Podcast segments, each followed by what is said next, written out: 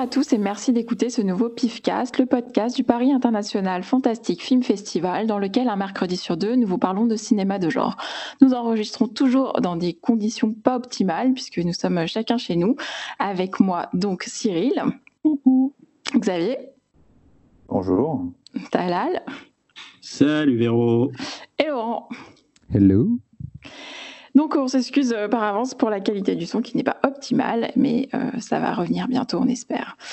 Euh, dans le PIFcast, nous commençons toujours par l'œil du pif, le tour de table de ce qui nous a récemment tapé dans l'œil dans le genre. Puis nous passons au dossier. Aujourd'hui, nous avons préparé une sélection de films allemands. Et donc on va commencer par l'œil du pif et on va commencer avec Laurent. J'en étais sûr. C'est parce que j'ai eu des preuves de micro avant et je crois que. Ouais, tu m'as gonflé quoi. voilà. Euh, le film dont je vais vous parler euh, n'est pas, euh, enfin selon la votre définition, forcément un film de genre pur.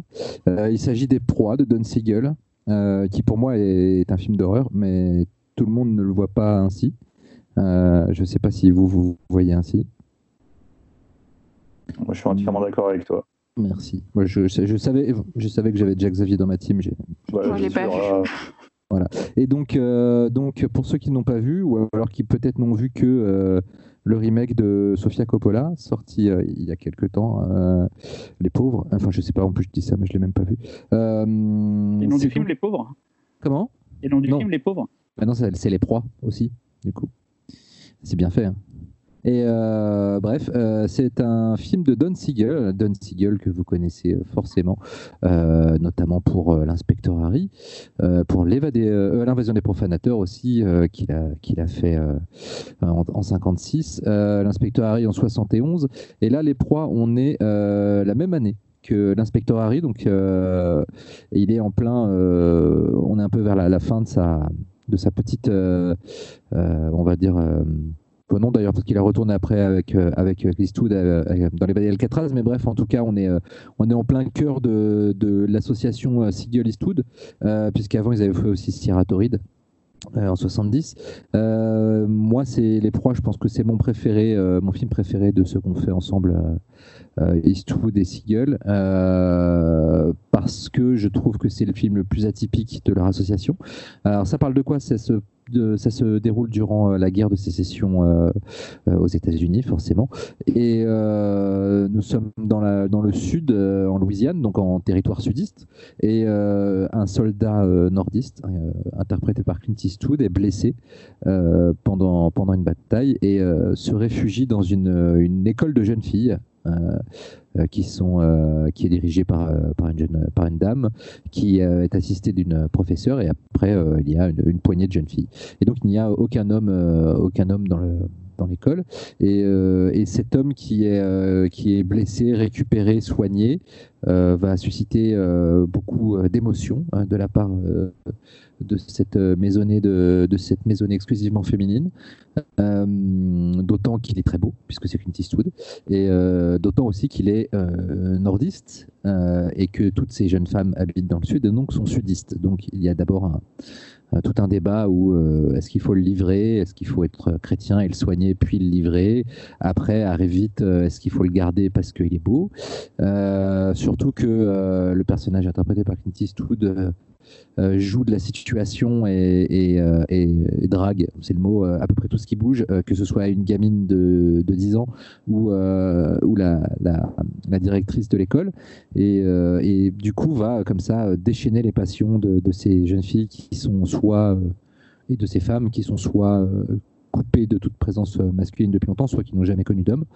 alors dit comme ça, ça peut être un petit peu miso, euh, sauf que pas du tout. Le traitement de, cette relation euh, entre l'homme et les femmes est, euh, très subtil parce que on, y parle autant de, masculinité toxique que de que de, carcan que la société impose aux femmes dans l'expression de leurs désirs, dans ce qu'elles apprennent de l'homme, euh, etc. Donc euh, le film est d'une complexité euh, psychologique de plus en plus palpable et, hallucinante au fur et à mesure qu'il avance.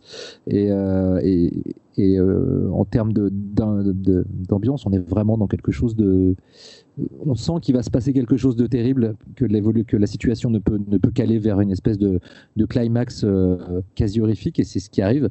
Euh, je ne veux pas vous expliquer quoi, euh, mais c'est assez, assez éprouvant sans être. c'est graphique juste ce qu'il faut, mais c'est assez éprouvant comme scène, et, c'est vraiment, vraiment un film psychologique à 100%. Euh, qui joue vraiment sur l'écriture des personnages, sur la situation, et euh, qui profite vraiment de toute son, de, de, son setup et de, et, de ses personnages pour pousser une situation de base euh, à l'extrême, euh, tout en étant toujours euh, du côté de ces personnages qu'on comprend et qu'on déteste à la fois. voilà, c'est très fort tout du long. C'est la deuxième fois que je le voyais. Je l'avais vu, je l'ai vu quand il était sorti en DVD Zone 1. Je l'avais pas revu depuis et je trouve ça toujours aussi puissant. J'ai pas vu le remake de Sofia Coppola avec Nicole Kidman et Colin Farrell. Je suis pas pressé de le voir. Mais en même temps, je suis quand même curieux de voir un regard féminin sur cette histoire, voir si, voir s'il y, a une, y a une différence de, de, de, de, traitement des personnages euh, et, du, et du, de la thématique de rapport homme-femme. tu sous-entends sous que les films de, Coppola, de Sofia Coppola sont chiants? Non, euh, je sous-entends que euh, oui, en fait, si d'ailleurs, puisque je me suis souvent embêté devant ces films.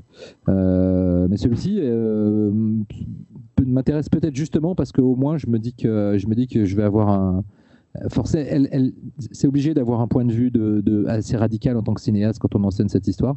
Euh, donc, euh, je suis assez curieux de voir ce que ça va donner. Mais euh, en fait, je pense que je me serais, je me serais pas précipité sur le, je, me serais pas forcé à regarder le remake si j'avais pas revu l'original. J'aurais laissé dormir dans son coin, tranquillou. Mais maintenant que j'ai revu l'original et je le trouve toujours aussi puissant, je, sais que je suis quand même assez curieux de voir ce que Sofia Coppola en a fait. Voilà, c'était mon œil du pif. Je sais pas si vous l'avez vu. Moi, j'ai vu, j'adore. Enfin, tu as tout dit. Euh, c'est quand même euh, assez puissant. C'est. C'est un rôle aussi un peu particulier pour Clint Eastwood, mais bon, je vais pas dire en quoi. non, mais c'est vrai.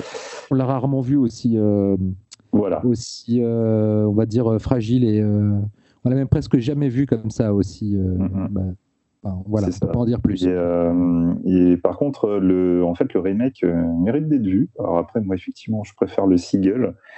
Mais euh, ouais, en fait, entre les deux films, tu as vraiment une différence de point de vue, hein, comme tu l'as pressenti. Hmm. Effectivement, le Seagull s'attache vraiment au personnage d'Eastwood. Il y a un regard euh, masculin sur, euh, sur l'histoire, alors que la version Coppola, elle s'intéresse aux femmes, il y a un regard féminin. Et tu as une différence aussi qui est, qui est assez intéressante. Il y a une différence entre le personnage de Clint Eastwood et celui de Colin Farrell, ou celui que Farrell, quelque part, fait plus, plus fragile, tu vois, qui, qui donne un côté peut-être un peu plus humain. Donc, c'est pas inintéressant. Voilà. Je pense que justement, là, de, que, que, tu vois le, le, Coppola dans pas longtemps, ça peut être, ça peut être pas mal. À noter que du coup, que le, les, les, deux films sont adaptés du, du roman de Thomas Cullinan, que j'ai pas lu, que j'avais envie de lire, mais euh, voilà. Donc, les deux films sont complémentaires, en fait. Tu peux voir les deux. Ouais, ouais, ouais. ouais. Et je pense qu'au final, c'est euh, ça se jouera vraiment sur la notion de point de vue, celle qui te, qui te plaira le plus, qui te marquera le plus. Voilà, moi je vote euh, Seagull, mais je serais pas étonné si quelqu'un préférait la, la Coppola. Bon bah, challenge accepted. Hein. ah ouais, j'ai vu le remake euh, au cinéma. Euh, j'avais bien aimé, euh, mais euh, j'en garde pas grand chose. Et le, le Don Siegel est dans ma playlist, n'est-ce pas, Laurent? Ah oui, forcément. Donc, du coup, je vais le regarder parce que je suis évidemment toutes tes recommandations. D'ailleurs, j'ai vu les choses de la vie hier soir, sache-le. Ah. voilà. Et ça va, tu es un. Bah, je, je, je me suis... à la maison? C'est ça, je finis la nuit en boule dans mon lit. Merci. Voilà. Cyril? Je me retiens depuis tout à l'heure de faire euh, la blague de la cigale et la fourmi, mais je... ne voulais pas couper la parole à Laurent, donc il y a eu plein de moments où je pouvais le placer. Ah, je peux faire la blague de euh, la, soupe miso, du coup Je suis pensé, j'ai failli faire la blague de la soupe miso, mais. On n'ose pas se couper la parole là voilà, sur. Euh, un qu'on se retrouve en vrai que je puisse remplacer mes vannes pourries, quoi. Mais voilà, en tout cas, je peux dire que si je devrais prendre l'expression chère à Talal, qui est la Shamelist, euh, celui-là est assez haut. J'ai acheté le DVD à l'époque, j'avais découvert le film sur des forums où tout le monde disait que c'était une bombe. Plein de gens disaient que c'était une bombe. Je l'ai acheté et comme à chaque fois, bah, tout à l'heure on faisait la blague avec Zéro en hors, euh, émission, je l'ai acheté, je l'ai rangé dans une étagère. je l'ai jamais, regardé, mais en tout cas, voilà, je sais que le film existe, je sais qu'il a une réputation de, de ouf malade. Et comme un gros, un gros débilos, bah, j'ai jamais eu le temps de le regarder et ça me fait chier du coup de. En fait, je me dis toujours, c'est un film que j'aimerais bien voir en cinémathèque, genre, tu vois, sur un grand écran avec une copie 35 et tout. Et je me dis toujours, j'ai pas envie de le gâcher en le regardant en DVD, tu vois. C'est con, hein, comme, parce que du coup, il y a plein de films que je vois pas. Mais, voilà, donc c'est juste pour ça que j'ai jamais vu. Je m'excuse de cette longue discussion qui veut rien dire et je laisse la parole à Talal, du coup, pour euh, son avis. Bah non. Ah ouais, liste. Je commence à le mettre dans mon, dans, mon panier, là, à l'instant pendant que je vous parle. Hop. Ah oui, ça, il l'achète pendant l'émission, lui. Bah, je le vois, il est, il est à petit prix, donc je me dis, allez hop, pourquoi pas. Vivement qu'on arrête d'être devant les ordinateurs, hein, sinon on va être ruiné. Mais déjà, on, ruine, on, ruine, nos auditeurs. Apparemment, il y en a qui se plaignent que. Il y a, il y a Jonathan, leur fait Jonathan Caisse à chaque fois qui, qui nous voit la liste de ce qu'il a acheté. Des fois, ils nous ont même carrément les photos des, des Blu-ray qu'il a reçus. Donc, euh, Jonathan, t'inquiète pas, on, on, va essayer de moins te donner envie. Ça se trouve, on va sauver le marché de la vidéo. Hein. À nous cinq. Euh, Xavier. Ah merde, j'aurais pas dû rire. Bon. ta, bonne, ta, bonne, humeur te perdra. Oui, non, mais je, je sais. Je trouverai ta pattern, Véronique. Hein. Je comprendrai un jour comment ça fonctionne ton algorithme. Euh, bah écoutez, euh, moi j'étais en train de, chercher mon œil du pif et euh, bah, étant donné que c'est une période où on ne sort pas trop, on va pas trop au ciné, forcément j'ai été du côté de, Amazon Prime et, en fait bah, je suis tombé sur un film que j'avais déjà vu, que moi personnellement j'avais beaucoup aimé, qui s'est fait défoncer par tout le monde. et j'ai été très surpris de voir qu'il était disponible en français. Je savais même pas que c'était sorti en France. C'est un film que Cyril a vu d'ailleurs. Euh, c'est un film de 2017 japonais de Soichi Umezawa, alias Vampire Clay. Ah oui, il est sur Amazon, putain. Si, j'ai même eh vu la suite. il, y est, depuis un bout de temps, hein, et ça, il m'intrigue, il m'intriguait d'ailleurs. Mais j'ai même vu la suite, vous avez un pour le plus de cette année. Bah, euh, mais moi aussi j'ai vu la suite, je te rappelle. c'est vrai. Oui, je l'avais vu aussi. Bref, en tout cas, donc Vampire Clay, euh, c'est un film qui porte magnifiquement euh, son titre, puisqu'il s'agit bien d'argile vampire. Voilà, si je pouvais vous résumer le, film, c'est de l'argile vampire. Bon, plus précisément, en fait, euh, l'action se, se, passe dans une, une école d'art, une école de sculpteurs dans un trou de balle de la campagne japonaise. Et une des étudiantes, en fait, revient de Tokyo où elle a suivi des cours. Et euh, comme elle est en, concurrence avec une autre élève, l'autre élève lui fait des coups bas. Et suite à l'arrivée d'une nouvelle élève, elle lui a donné l'argile de sa rivale. Donc du coup, la jeune fille va trouver euh, un paquet d'argile desséchée euh, qu'elle ne devrait pas utiliser. Et à partir du moment où elle va remettre de l'eau dessus, elle ne s'en rend pas compte, mais en fait, elle va ramener à la vie euh, l'argile vampire qui euh, va passer d'un état, euh, on va dire, larvaire, avec très peu d'interaction, pour ensuite, bah, au fur et à mesure, prendre des forces. Et là, là ça va chier, quoi. Donc en fait, le film est réalisé par Soichi Umezawa. Soichi Umezawa, c'est en fait un spécialiste des effets spéciaux qui avait bossé sur deux films de la saga de Tomie. Il a aussi bossé pour Sonotion, donc il a bossé sur Tag, sur euh, Forest of Love. Et surtout, nous, on le connaît euh, pour son sketch dans l'anthologie ABC of Death 2. C'est lui qui avait fait la lettre Y. Donc c'est son premier long métrage. Euh, je vous le dis tout de suite, c'est un long métrage qui n'est absolument pas parfait.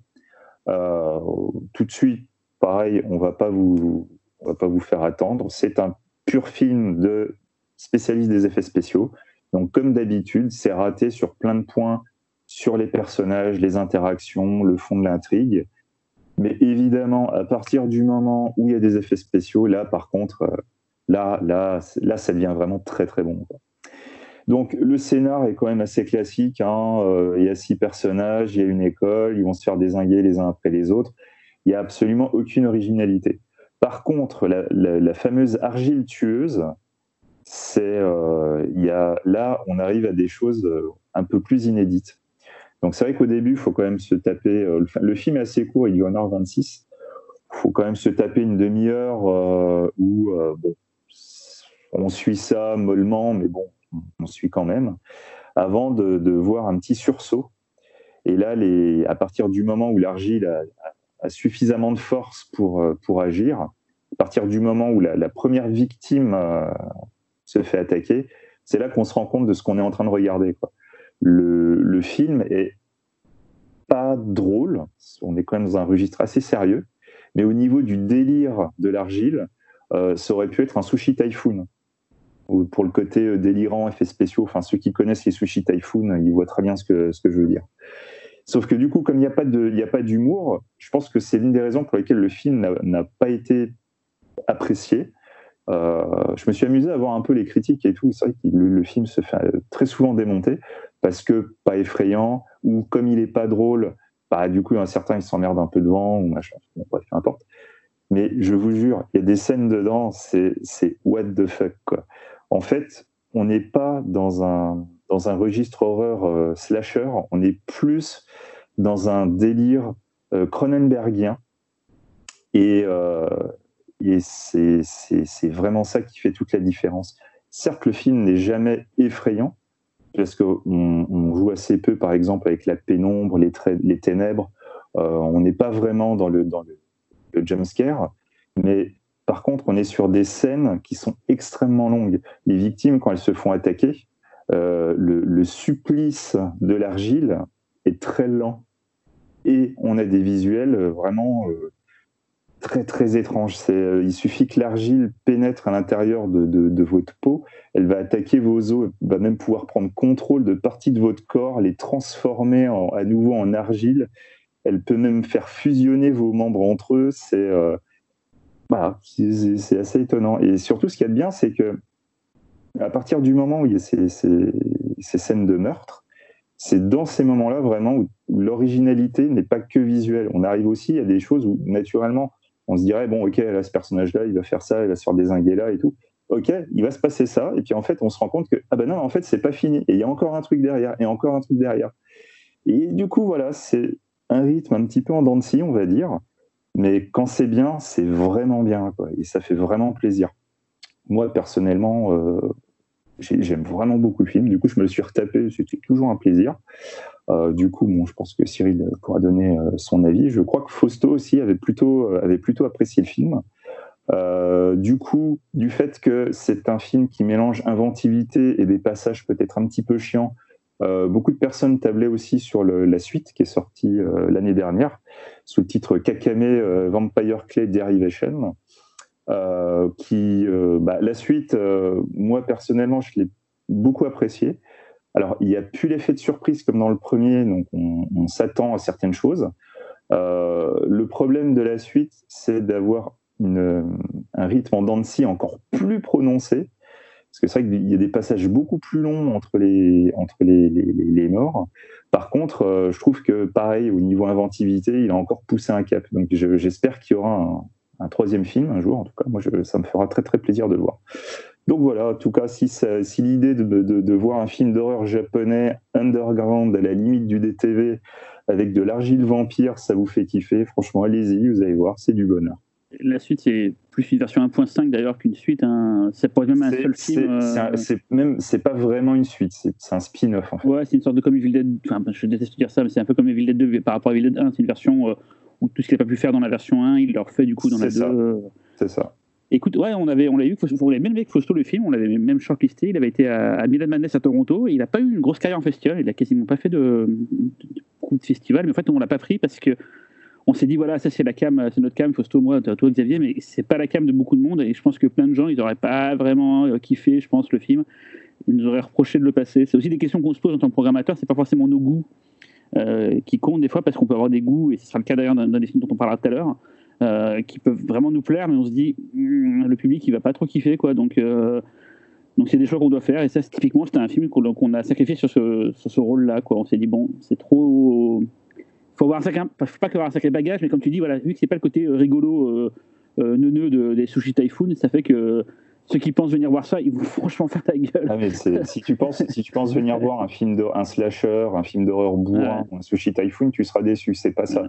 Par contre, pour ceux qui connaîtraient et aimeraient Evil Dead Trap, bah, on est un peu plus dans ce délire-là. Ouais, en plus, le côté dans, la nature. Ah bah, voilà ce qu'il fallait dire pour Pas aussi loin, pas aussi loin. Attention, hein, parce que je sais que Laurent y connaît. Donc, c'est pas, pas du niveau d'Evil Dead Trap, mais tu verras, il y a un peu de ça. D'ailleurs, Fausto m'a dit qu'ils étaient sortis en enfin en Blu-ray au Japon, les Evil Dead Trap. Ça, c'est passé à travers de plein de gens, mais apparemment, il y a un coffret, ah un vrai coffret Blu-ray. Et Faut se Avec les l'autre jour. euh, Avec les trois, on en a parlé et il m'a dit, ah, il est sorti en lui-même, a, a découvert ça récemment. euh, donc voilà quoi.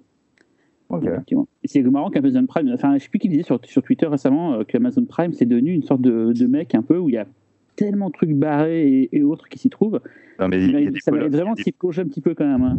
il y a des polars italiens. hein. Il y a un Deodato, euh, C'est très étrange euh, tout ce qui balance. Il y a- T'as l'impression qu'il n'y a aucune logique. euh, Ouais, mais c'est pareil pour le Non, le que catalogue américain, c'est pareil d'ailleurs. hein. t'as des trucs japonais, des fois, t'as t'avais la série Tokyo Vampire Hotel. Bon, après, c'est lui qui, eux qui l'avaient produit, euh, tout comme le Amazon Kamen Rider, mais t'as des trucs comme ça, des fois multi-territoire, et donc il y a des trucs euh, vraiment curieux. Et je trouve que c'est l'alternative bis à Netflix, vraiment Amazon Prime. Ils ont des contenus de qualité, certes, mais il y a vraiment des trucs un peu à chercher. hein, euh, et là, Xavier, c'est la preuve hein, entre le film de la dernière fois et celui-là, euh, il vraiment, ça devient une sorte de.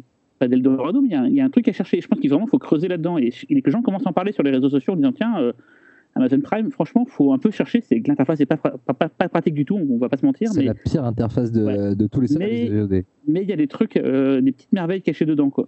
ouais, carrément. Carrément. Euh, Cyril, ton œil? Ça tombe bien parce que moi, c'est un film Amazon Prime aussi. Donc, Bah, voilà. J'espère que Véronique va me, va me prendre. Du coup, j'ai pris la parole l'an dernier pour euh, foutre l'air ton algorithme. N'importe quoi. Et moi, je vais vous parler d'un film dont on avait parlé il y a deux numéros. Parce qu'on a parlé dans les films du réalisateur. Alors, si je vous dis euh, Amazon Prime, euh, film réalisateur dont on a parlé il y a deux numéros, vous me pensez à. Ouais, il y a quand même beaucoup de possibilités. Bon, allez, je vais faire un truc très simple et là, c'est facile. Un film qui aurait dû sortir en salle et qui est sorti du coup en vidéo. Ah, Ah, euh, Pinocchio. Pinocchio. Pinocchio. Voilà, le Pinocchio de Matteo Garonne. Et je suis Justement, toujours pas vu. Spoil, mec. Bah ouais, bah il est. alors, euh, je, je vais pas spoiler, mais le, le film est Il donc. a le nez qui grandit. c'est un pantin de bois. Non, mais c'était à la base un film qui devait sortir en salle. Il est sorti en décembre euh, l'année dernière en Italie. Il a bien marché. Le pack devait sortir en salle en France, là, euh, je crois que c'était en mi-mars ou début avril. Et bon, il y a un truc, apparemment une sorte de virus qui, a fait que le film a dû être euh, repoussé. Et finalement, il sortira pas en salle. Et il sortira. bah, il est sorti directement sur Amazon Prime. Ce qui est d'ailleurs rigolo si vous êtes parisien ou sur les flancs de bus, il y a encore les pubs pour Pinocchio pour dire. Le temps de mars, le film en salle et tout quoi. Bah, Et c'est pareil pour Sans un bruit 2. Tu vois, du coup, je vois un, t'entends, je vois un bus qui passe. Je fais putain, c'est vrai que j'ai vu ce film. Et Oui, mais en deux, fait. il va encore sortir en salle. Il est encore Oui, prévu pour sortir en salle. ouais. Alors que là, Tom Pinocchio, c'est mort. Quoi.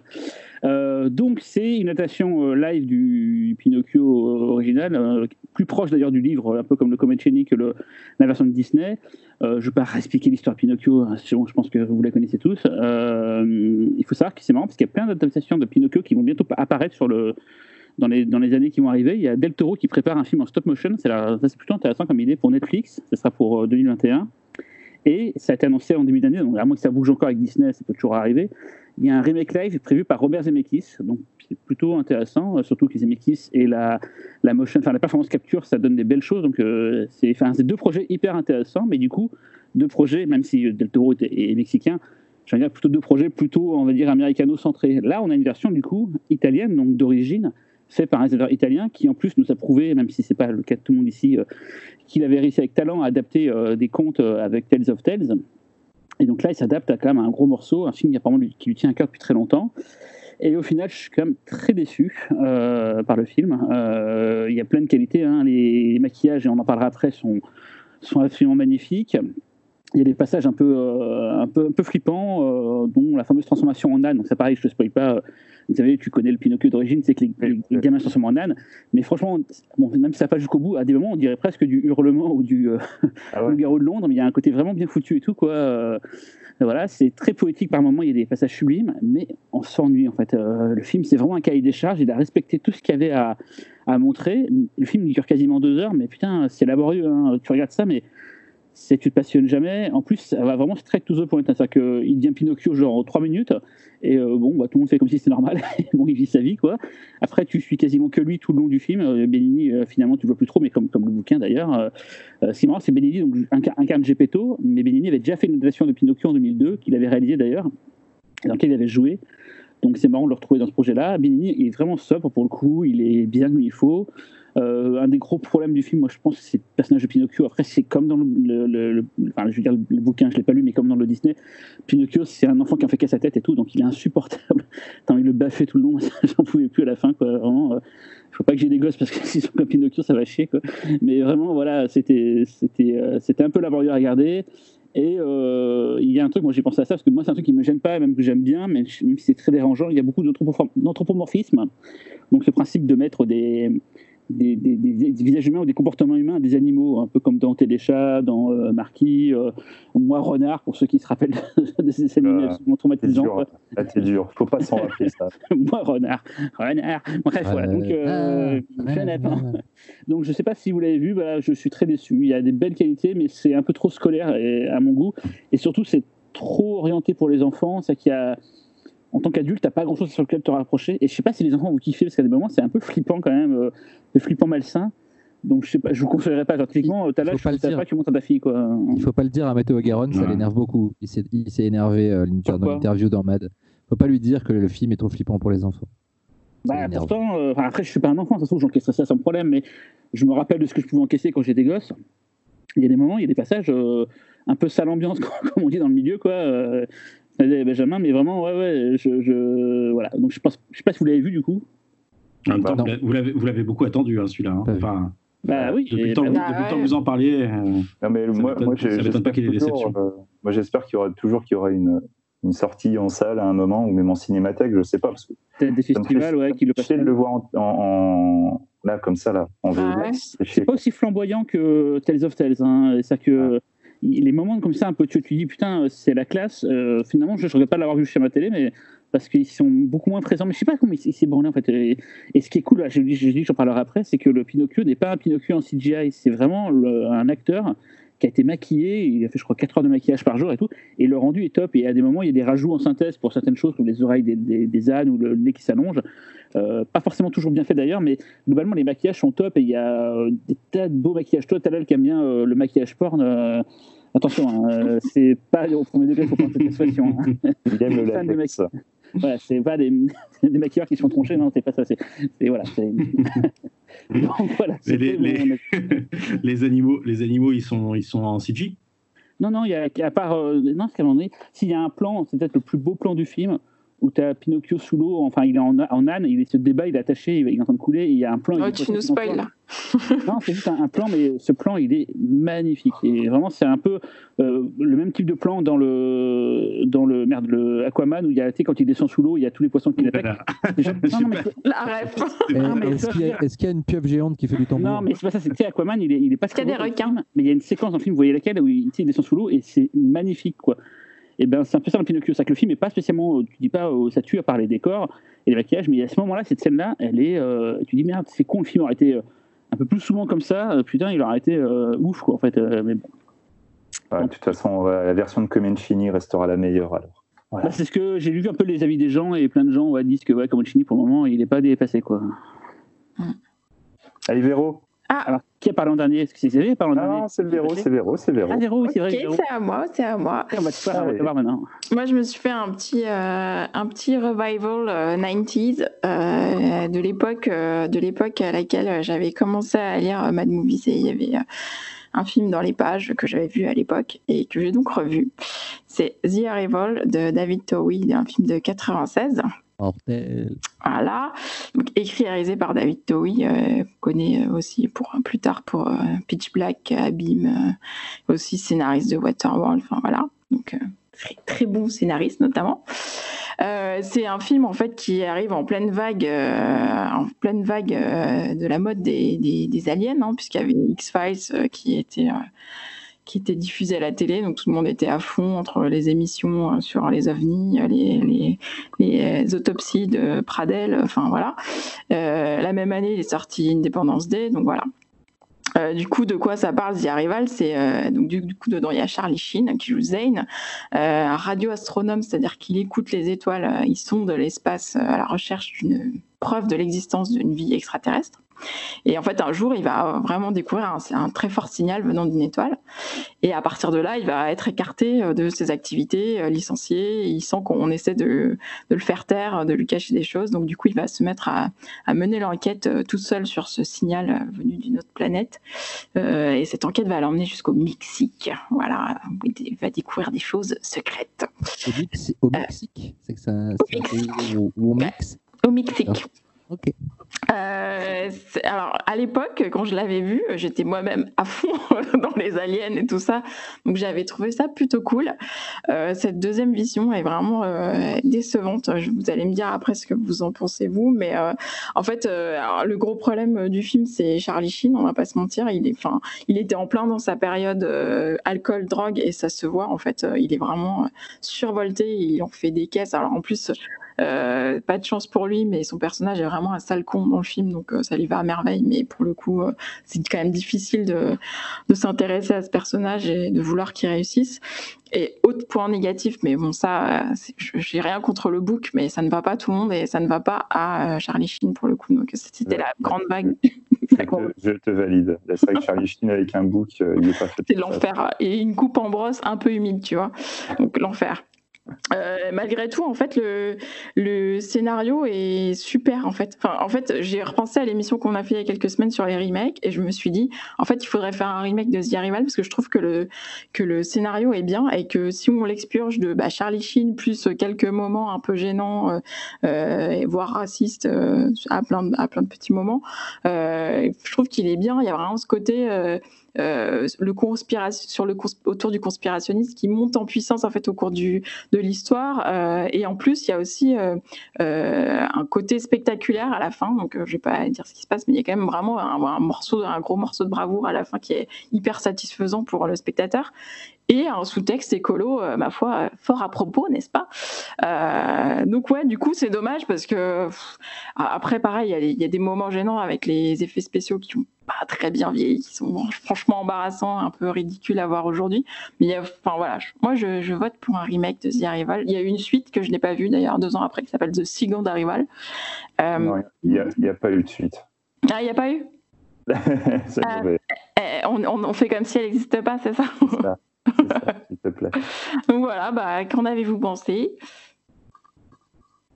Bah écoute, euh, the, Arrival, euh, moi c'est un truc que j'avais vu en VHS, en DVD, je sais plus. Ah tiens, je sais plus, bonne question.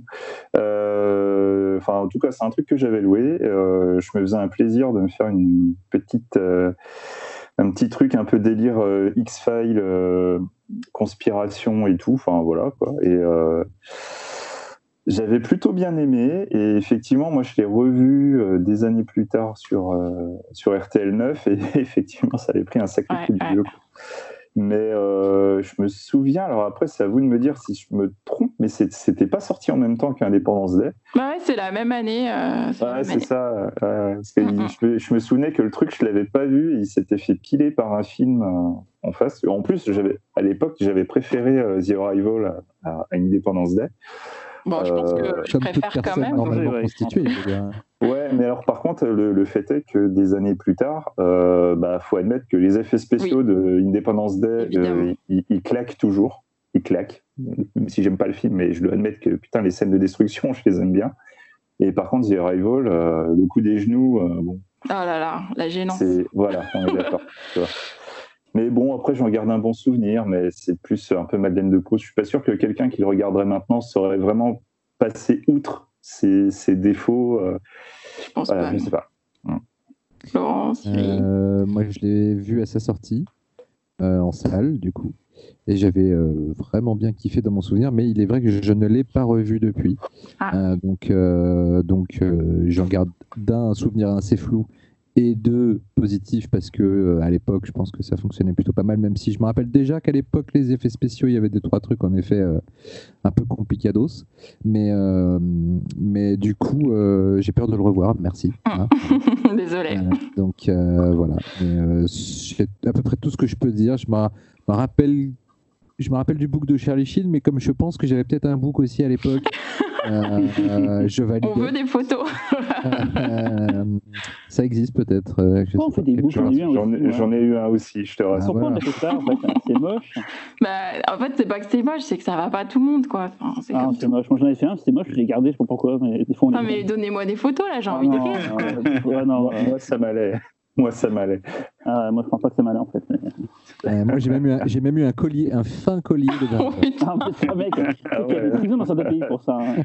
T'avais un appareil C'est trop aussi, loin, là. euh, Ah, les colliers de barbe, mais t'as fait DJ aussi euh, alors Qui a eu des dreads euh, Ouais, enfin, tu les insultes pas, la meuf. hein. Euh, Et sinon, The Arrival, Cyril Alors, euh, je l'ai pas vu, mais c'est pas parce que je l'ai pas vu que j'ai rien à dire, comme d'habitude. Euh, c'est marrant parce que moi aussi, en lisant des Mad Movies récemment, je me suis dit, putain, mais ça, ce film-là, il- c'est David Tony qui l'a fait, et donc je me suis dit, tiens, bah, je vais le récupérer. Je l'ai récupéré, et puis voilà. C'est comme les bouquins, tu Voilà, je l'ai pas vu, mais, mais c'est marrant, je me dis qu'il y a, genre, il y a peut-être un an, je me suis dit, tiens, et je l'ai récupéré il y a un an pour le voir. Donc, ça, c'est il n'y a pas si longtemps quand même. Euh, c'est genre, comme, c'est comme. euh, c'est pas Timescape, je crois, non, pas Timescape, non, c'est Timescape, t'en as parlé la dernière fois. Enfin, a des films comme ça, des fois, je me dis, tiens, euh, je me souviens normal, ça m'avait marqué à l'époque en lisant le- l'article. voilà. Non, pas Timescape, c'est Timescape, Time Bomb. Time Non, Bomb. c'est Time Bomb, c'est Time Bomb. Ah, mais Time Bomb, je crois que je l'ai Ah vu Sick and City Power. Non, mais je l'ai vu. Time Bomb. En fait, finalement, Time Bomb, je l'ai vu. Ça, c'était l'époque Avoriaz. Ouais, je l'ai vu, Time Bomb, finalement. Mais Arrival, non. Par contre, non, Arrival, je l'ai pas vu. Et Talal, tu l'as vu? Euh, non, Toui, c'est euh, chaud et froid parfois, donc euh, je, là, je, je sais pas. Je vais pas, je pas toujours fan. Il y a que Abim que j'aime bien et Pitch Black, le premier que j'aime un peu, mais je trouve que c'est un peu, euh, c'est un peu surestimé pour moi. En Alors, général. ça, il n'est pas du tout surestimé. Tout le monde. euh, Ah, non, mais dans, il y a dans la, dans la comédie, oui, bien sûr, les- les- le grand public s'en bat les couilles, mais je veux dire, dans, dans les fans de, de, de, de genre, on va dire, c'est, il est un peu porté à nu, mais bon. Pas. publics, ça déchire. Je, me- je me posais la question s'il y a eu un troisième ou pas. je, Oui, j'ai il est ridicule. Il est vachement bien et tout le monde le déteste. Ah non, le troisième, il est pas, il est pas ouf quand même. Ah, il est Autant génial. j'adore Pitch Black et j'adore les chroniques de Riddick. j'adore les chroniques. très bien, mais Riddick, c'est mortel aussi. Quoi. ouais. Faudrait que je, revoie- faudrait que je les revoie. La cage de je me Riddick. fasse la trilogie. T'as pas les chroniques de Riddick, Xavier? Moi non plus, j'avais pas aimé. hein. Ah, moi, j'adore. Mortel. Tellement J'ai mortel. essayé, hein, La regardé trois fois. SF. Version SF de Conan, quoi. Ah ouais, toi j'aime pas Conan, Ouais. mais j'aime bien euh, Chronique de Riddick. Quoi. On n'est pas d'accord. hein, Je pense, euh, je parle aussi pour Xavier. C'est la version SF de Bah, tant Conan. euh, c'est bien qu'on soit pas d'accord, ça évite que ce soit euh, chiant. Quoi. On a, on a déjà eu cette conversation, il me semble, dans une émission euh, Euh, précédente. c'est ouais, ce que. Ce film-là ouais, sur ce film-là précisément. Eh ben, avec les mêmes arguments. je- comme je pense que je vais le revoir ce week-end, euh, parce que j'avais montré mon euh, Pitch Black à mon fils, il avait bien kiffé, il avait envie de voir la suite. Je- donc il y a des possibilités que ce soit peut-être mon prochain. C'est vrai que le directeur Voilà. cut, il est vraiment différent Ah. du, du cut normal et pareil. Euh, moi, je, euh, ouais, je l'ai vu, mais alors, euh, putain, euh, Alors, tu- tu je me rappelle plus des différences. Superman. c'est- Il fait jour, je crois. Non, non c'est- je crois que le HDVD, elle est, elle est- moi, je l'ai, le HDVD, Euh, il y a les deux versions. Euh, Oui, il avait bossé sur Dark Fury ou? C'est la version. Euh, oui, tout à fait, oui. C'est le, lien entre les, les deux. Oui, il est- il est scénariste, je crois. Il a bossé sur le jeu vidéo aussi, qui paraît-il est bien. Et très cool le jeu, ouais. J'avais pas fait. Il y a Véronique qui avait un truc à dire. Non, non, je voulais donner la parole pour son œil. Eh ben écoutez, moi c'est Cherry on the Cake. Euh, c'est pas Je connais pas. je suis un peu la cerise sur le gâteau. Je vais vous parler d'un grand grand film. Euh, Genre, nous, c'était des daubes, quoi. Voilà, en gros, tu veux dire, t'arrives après nous, et là, tu vas enfin parler Bah, de la mais cinéma, J'avais- ça Mec, j'avais de l'argile vampire, moi. Vas-y. Qu'est-ce que t'as Vas-y. J'avais fait une Inception à, à Véro. Tu vas voir, c'est c'est du lourd, c'est du lourd. Moi, je vais parler de Dark Angel. Avec aka Ah. I Come in Peace. We come in peace, we come in pieces. I Come in Peace. Exactement. Euh, donc c'est un film de Craig R. Baxley. Alors je suis désolé, euh, je ne vais pas pour ceux qui adorent le film, je vais pas forcément parler en bien, mais j'ai pas eu le temps de me retourner en fait. Personne n'adore le film. Euh, non, je suis allé sur le net, mais j'ai vu des, des premier mecs. degré, on adore le film pour devant. est. Ah bah voilà, c'est ça. Mais bon, même, même pour ce qu'il est, j'ai pas réussi à j'ai pas réussi à le prendre pour ce qu'il est. Donc voilà, vous aurez compris, je vais parler d'un d'un film, euh, film très con. Euh, alors de quoi ça parle? Euh, Je vais essayer de le pitcher parce que je suis même pas sûr d'avoir compris l'histoire en fait. Euh, c'est un extraterrestre qui débarque sur Terre à la recherche d'une substance présente dans, le, dans des corps humains sous coke. Donc en gros, c'est des humains qui, si j'ai bien compris, des, des humains prennent de la coke et l'extraterrestre il va chercher des humains qui prennent de la coke pour leur prendre euh, leur substance. Alors on sait pas trop ce que c'est, euh, si c'est leur sang, si c'est leur. Je crois pas que c'est du sang, parce que c'est pas rouge en tout cas. Non, non. Et, euh, En fait, en fait, il prend, il, il drogue les gens et en fait, quand ils font une overdose, en fait, le cerveau sécrète un truc particulier. C'est ce, ce truc-là qu'il veut prendre. C'est du ménage, on dirait. ça, ça, ça a l'air, ça a l'air- ça- c'est pas le même film, hein, ça a l'air beaucoup plus sophistiqué ce que tu C'est me racontes. mortel comme scénario, en fait. Euh, bon, bref, partant de ce postulat un peu nawak, euh, on a un flic, Dolph Lundgren, et euh, un agent du FBI, comment il s'appelle Merde, Ben Ben, là, Brian Ben Ben. Et bah, ils, vont, ils vont bosser ensemble pour essayer d'enquêter sur, sur les morts de ces personnages-là. Pardon, t'as dit quoi, Xavier? Brian Ben Ben, c'est l'acteur principal de Dream On. Oui, c'est ça. Oui. C'est un, super acteur euh, en temps normal, dans Dream aussi, qui est une série culte. Mais là, pour le coup, on en reparlera. Donc, euh, le réel, c'est Greg R. Bexley. Je le disais, euh, si le nom ne vous dit rien, c'est que c'est plutôt un homme de l'ombre. En fait, c'est un coordinateur de cascade. Il a bossé, entre autres, sur Predator et, The Warriors, hein, le guerrier de la nuit. mais c'est bon, il réalise, mais c'est un mec qui fait beaucoup de, mini-séries ou de, ou de téléfilms. Donc ça, on va dire, c'est son, son chef-d'œuvre. On peut dire ça comme ça. attention, je, me permets juste un petit détail. Il a fait deux chefs-d'œuvre Dark ah. Angel et Action Jackson. Alors oui, alors j'ai pas comme je, le titre me disait quelque chose, mais je ne connais pas. Euh, Action Jackson, c'est grandiose. Carl Weather, Vanity, c'est. C'est son premier film, apparemment, Action Jackson. Ouais, c'est ouais, possible. Ouais, possible. Pousserai pas jusque-là, mais vas-y. Bref, vas-y, je ne te coupe. Et donc, euh, non, non, tu peux. de toute façon, j'aurais pas grand-chose à dire. Euh, donc, le, ce qui est intéressant, c'est que le scénariste s'appelle Leonard Mass Jr. Et si le nom ne vous dit rien, c'est normal, parce que c'est un pseudonyme c'est en fait David Kopp qui n'a peut-être pas euh, osé signer le, script. J'avoue que j'ai pas creusé plus la question. David Kopp, on en a beaucoup parlé. Hein. Euh, c'est le scénariste de Jurassic Park 1 et 2, Mission Impossible de Palma, les, Spider-Man de Sam Raimi, et c'est le réal d'Hypnose euh, dont on a parlé il y a pas très longtemps avec les fesses de Kevin Bacon, avec Kevin Bacon.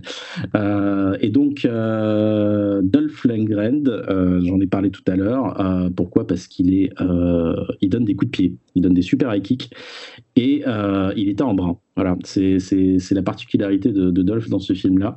Il est assez attachant, on peut le dire, mais euh, franchement, le duo qui forme avec Ben Ben, donc euh, l'agent du FBI, ça marche pas trop parce que bah, Ben Ben est assez insupportable. Euh, pendant tout le film, il est, un peu dans le même registre. On a du c'est un allié ou un, ou un ennemi. Alors le film joue ça évidemment, mais à terme, en fait, la sauce ne prend pas là où en fait, tu as beaucoup de buddy movies de l'époque.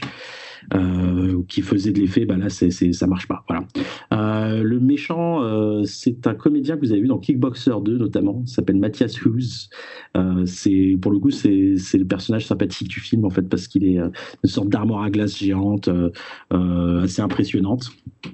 Euh, du coup, euh, bah, il passe son temps. le problème, c'est qu'il passe son temps à, avancer, à faire la même chose. En fait, il, il, avance, il, tue un mec, il avance, il tue un mec. en fait, et il fait pas vraiment avancer l'intrigue. En fait, ses motivations sont pas claires.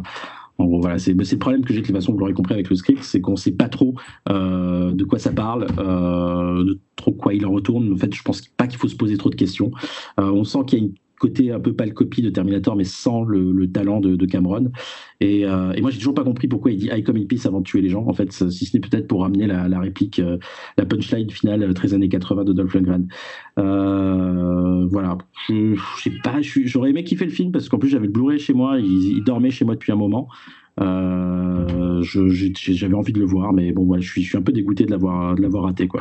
Enfin, d'avoir pas avoir apprécié le film, en fait, voilà. C'est un film d'une époque, euh, Talal. Je pense qu'il faut le. Oui, Alors, à l'époque. Euh. Il, y en a, il y en a plein dans ce cas-là, mais bon, c'est vrai que l'affiche, l'affiche faisait envie. En fait, l'affiche, on dirait, on dirait une, une jaquette de jeu vidéo euh, des années 90. Ça, ça, je sais pas, il y avait un truc qui me faisait border en fait en regardant l'affiche. Et puis en fait, non, ça marche pas du tout. Bref. Je sais pas si c'est pareil pour les autres, mais pour moi, c'est typique le film d'une époque de vidéoclub. C'est vraiment le c'est le genre de film, bah. tu, tu, voyais tout le temps les jaquettes et tout, c'est typiquement cette époque-là. C'est indissociable dans mon esprit. Ce film-là, c'est les rayonnages de vidéoclub et tu le prends et euh, tu regardes avec des potes et c'est mortel. Quoi. je suis d'accord. C'est exactement ça. Moi, je me souviens d'Archangel. Je, j'ai peur de me tromper, mais il me semblait que c'était euh, parce que je, à chaque fois que tu avais Avoriaz, je crois que c'était Canal il faisait un spécial euh, journal du cinéma, enfin je sais plus, ça s'appelait déjà le journal du cinéma, et il faisait la totale avec toutes les bandes annonces du festival. Euh, et, je crois que c'est là que j'avais vu la bande-annonce. Enfin, en tout cas, avec la, voix en VF, en plus, c'était la, ouais, la, voix, ouais, ouais, J'avais euh. vu ce truc, mais j'avais mes fissuré, quoi. J'étais, je, je veux voir bah, ce le mec, il, a, il, lance des disques avec son bras, c'est mortel, quoi. C'est mortel. C'est le truc dont je me souviens.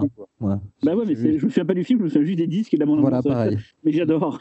Il lançait des mini CD et je me disais, putain, c'est trop clair. C'est carrément des disques de disqueuses, un peu comme dans, dans, dans Commando, quand ils jettent les, les, disques de, du bricolage et tout, c'est pareil.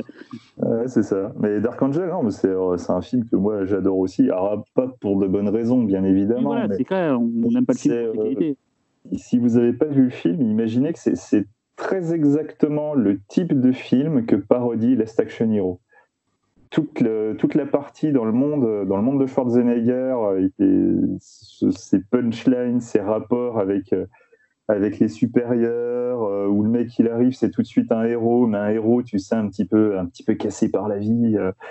Euh, qui en plus a une ex-femme euh, qu'il déteste, mais secrètement l'aime toujours. Enfin, tu vois, c'est euh, c'est exactement ça, quoi. C'est pas, pas, un nanar. C'est pas loin. Hein. On est vraiment à la, Pour moi, c'est un, film d'une époque. Et là, on dit qu'on aime ça sans vraiment l'aimer, mais c'est pas vraiment qu'on on l'aime pour des mauvaises raisons. C'est juste que c'est un film qui est dans son jus, qui est d'une époque, et je pense que ça passe très mal maintenant quand t'as pas pas vécu ça à l'époque, c'est con, j'ai dit beaucoup de mots époque. on voit ça. Hein. En fait, en fait le, problème, ça, ça, m'aurait plu si c'était pas chiant. Le problème, c'est que c'est chiant. C'est que là, c'est vraiment, il se passe pas grand-chose. Non, non, mais factuellement, c'est chiant. Voilà, chiant. Désolé. Euh, comment? Je disais. Moi, c'est exactement les, les, euh, les, jaquettes que j'évitais. Ah merde Je joue là, on dirait qu'il y a trop d'action là-dedans, je vais pas le prendre. Pour moi, c'était comme Howard the Duck, c'était les deux films que j'ai envie de louer, tu vois, je les voyais côte à côte. Je... Ah, mais c'est pas pareil, attends, Howard the Duck, c'est du Ken Loach à côté. Non, mais c'est que, c'est quand je voulais au vidéoclub, l'image que j'ai du vidéoclub, c'est quelque part, il y avait nécromantique, euh, il faisait de l'œil, mais bon, voilà quoi. mais t'avais peur Non, surtout que quand je me suis vraiment intéressé à vouloir le prendre, ce connard, il est monté au rayon des films de cul, donc j'ai pas pu le louer quoi. et, voilà. et typiquement, c'était des films comme ça, tu vois, les Face à la mort et tout, et, et du côté des, des films d'action, il y avait, ouais, euh, putain, mais bon, ça fait très nostalgie, vieux con, machin et tout, mais c'était vraiment, euh, ça me donne, euh, toi, cet esprit-là, quoi, voilà. Quoi. Euh, je, suis désolé, j'ai fait mon hater. C'est vraiment que j'ai pas eu le temps de me retourner pour prendre autre chose, mais voilà, c'était hier soir à minuit. non, mais c'est pas grave. De toute façon, ce, ce, cet œil du pif, on est parti tout en haut avec Laurent, et puis voilà, quoi, on a fait que descendre après. c'est pas faux. bon, c'est vrai, oui, c'est pas faux. on, va, on va passer au dossier du coup. Aujourd'hui, comme souvent dans le PIFcast, nous avons choisi de nous pencher plus particulièrement sur la production fantastique d'un pays. Prudence oblige, nous avons choisi un pays limitrophe, l'Allemagne. Mais avant de vous livrer notre sélection de cinq films, le professeur X va nous faire une petite intro sur le cinéma allemand comme lui seul en a le secret. Euh, c'est un cas assez complexe, je dois avouer, de parler de, cinéma allemand. Euh, c'est pas forcément évident euh, de, prime abord, parce que c'est vrai que c'est un cinéma qui est assez peu connu chez nous, en réalité. Si, vous cherchez un peu, tout de suite 10 films allemands, vous allez un peu galérer.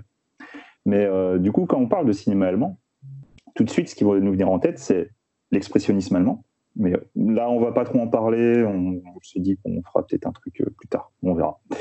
Euh, sinon, on se dit aussi que c'est un cinéma austère, qui est fait à base de films historiques ou des films sociologiques, et aussi, bah oui, le, légendaire trash allemand qui peut être sale, déviant et particulièrement marquant. En fait, toutes ces images font partie d'un gros panel qui est très vaste euh, et, on parle d'un cinéma aussi qui est euh, assez peu exporté finalement dans notre contrée. Si on se pose la question du genre, puisque bon, on parle quand même euh, de films fantastiques, c'est vrai que c'est tout de suite un peu plus compliqué de trouver des films fantastiques ou de science-fiction qui ne font pas partie de, de la période expressionniste. Et surtout, si on pense en cinéma horreur, ben, en fait, on se rend compte que les films sont assez rares et on va arriver très naturellement à deux grands réalisateurs du genre euh, qui font des choses euh, très trash, justement. Donc en fait, c'est euh, ce, côté est encore plus étrange parce que si on réfléchit bien avec l'expressionnisme et surtout les origines du cinéma allemand, on se rend compte que c'est eux, quelque part, qui ont le mieux façonné la représentation de l'irréel c'est euh, du coup très étrange quand on a ça en tête, mais finalement c'est assez logique si on remet en perspective avec l'histoire du pays. Et comme tout le monde le sait, l'histoire du pays est assez compliquée. Donc à la base, dans la période du muet, on a beaucoup de, longs métrages qui ont été tirés de la littérature fantastique allemande du 19e siècle. Et pendant le premier âge d'or sous la République de Weimar, de 1918 à 1933, le, cinéma allemand était euh, composé à la fois des comédies et des drames de, de Ernst Lubitsch, et donc de l'expressionnisme, avec entre autres euh, Nosferatu euh, de Murnau, Métropolis de Fritz Lang. À ce moment-là, l'expressionnisme était un peu une sorte de, contre-coup d'une vague réaliste qui faisait suite à la, à, la, Première Guerre mondiale. Donc du coup, ce courant en fait euh, réaliste est en fait lié à des, euh, à des documentaires qui étaient créés à cette période-là, ainsi que euh, différents films qui étaient des films, on va dire, prolétariens, des films plutôt engagés. Il y a eu pas mal d'expérimentations. On a le cinéma de montage et on a aussi une, une forme de cinéma d'animation abstraite. Donc, on avait quand même des choses assez différentes, assez intéressantes, et est arrivé forcément la période nazie donc c'est à ce moment-là qu'en fait toute la production est arrivée dans une sorte de parenthèse. C'est euh, donc euh, Joseph Goebbels qui, contrôlait le cinéma à l'époque, qui a transformé ce cinéma en un cinéma de propagande. Donc c'est à cette période-là que le plus grand film de propagande, je suis désolé de l'appeler comme ça, mais malheureusement appelons un chat un chat, le plus grand film de propagande de l'histoire, c'est Le Triomphe de la volonté de Leni Riefenstahl. Voilà, c'est euh, un cas d'école. Donc ce cinéma de propagande, évidemment, euh, prônait euh, des, valeurs ariennes, mais on restait quand même encore dans un, dans un registre euh, aussi de, divertissement. Les trucs les plus, les plus durs, vraiment la, propagande la plus poussée, était quand même plus axée sur les documentaires ou, ou tout simplement les, les, journaux. Voilà. Donc avec l'arrivée de, des nazis, il y a eu une, désertion des grands cinéastes, et donc ils sont partis aux États-Unis, Fritz Lang, euh, Preminger, Weider. Et donc du coup, le cinéma allemand s'est retrouvé privé de, ses créateurs, de ses techniciens. Tous ceux qui étaient juifs en, flux, en plus n'avaient plus du tout la possibilité de travailler. À ce moment-là, en plus, tous les scénarios sont, contrôlés par un Reich Film Dramaturge, donc qui est un censeur cinématographique du Reich. Il a pour rôle de vérifier le, que, la doctrine nazie est respectée. Et une fois que le film était terminé, il est en plus soumis à un comité de censure, donc du ministère de la Propagande, et c'était valable aussi pour les films étrangers. Il faut ensuite euh, attendre la fin de la guerre, donc l'après-guerre, le pays va être divisé en deux. Et en fait, en plus du, contre-coup de cette après-guerre, il y a aussi l'arrivée de la télévision qui va euh, donner un sérieux coup euh, au cinéma. Donc du coup, à l'est, donc dans la, dans la RDA, on est donc dans la zone d'occupation soviétique. Et donc c'est euh, dans cette zone-là, quand la, production a repris, quand ils ont, relancé le cinéma, en fait, ils ont, ils ont profité du retour de, des créateurs ou des techniciens qui, euh, qui étaient partis. Et ils ont commencé à exploiter les studios, les studios de Babelsberg. À ce moment-là, l'État détient le monopole de la production cinématographique. Et jusqu'à la fin des. Enfin, jusqu'aux années 50 plutôt, les films ont globalement une thématique antifasciste. Par la suite, ce cinéma est-allemand va s'orienter petit à petit vers une, euh, vision euh, réaliste socialiste puisqu'elle va être dictée par le Parti communiste d'Allemagne. Et à ce moment-là, on va commencer à glorifier le prolétariat, la lutte des classes. Parallèlement à ça, à l'ouest, dans la RFA, on est donc dans la zone d'occupation alliée. Là, à ce moment-là, c'est euh, une logique bien différente. À ce moment-là, en fait, on a fait éclater la production, la distribution et les projections. Tous ces éléments-là sont séparés, alors qu'on ne travaille pas comme ça. Et officiellement, on fait ça pour préserver la démocratie dans une perspective de dénazification, alors qu'en réalité, officieusement, on essaie d'empêcher l'émergence d'un concurrent international.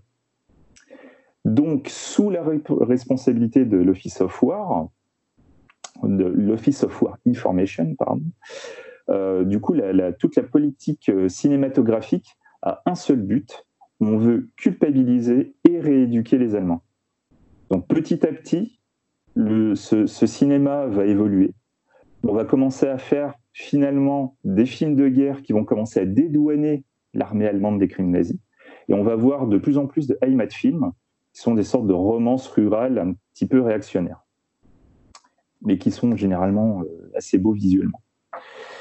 Petit à petit, euh, forcément, euh, sous tout ce poids qui, si on se met à leur place, peut être effectivement assez lourd, les Allemands vont être de plus en plus attirés par le divertissement.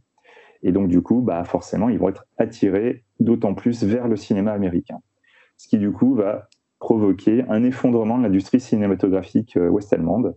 Et en 1962, il n'y aura que 63 films qui vont être produits. Donc, les années 60 et 70 vont voir l'apparition d'un nouveau cinéma allemand.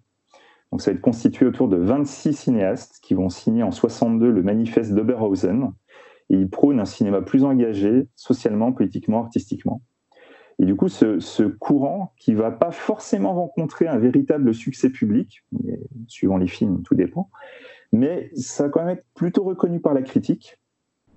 Et quelques grands films vont sortir, notamment ceux de Fassbinder, euh, Herzog.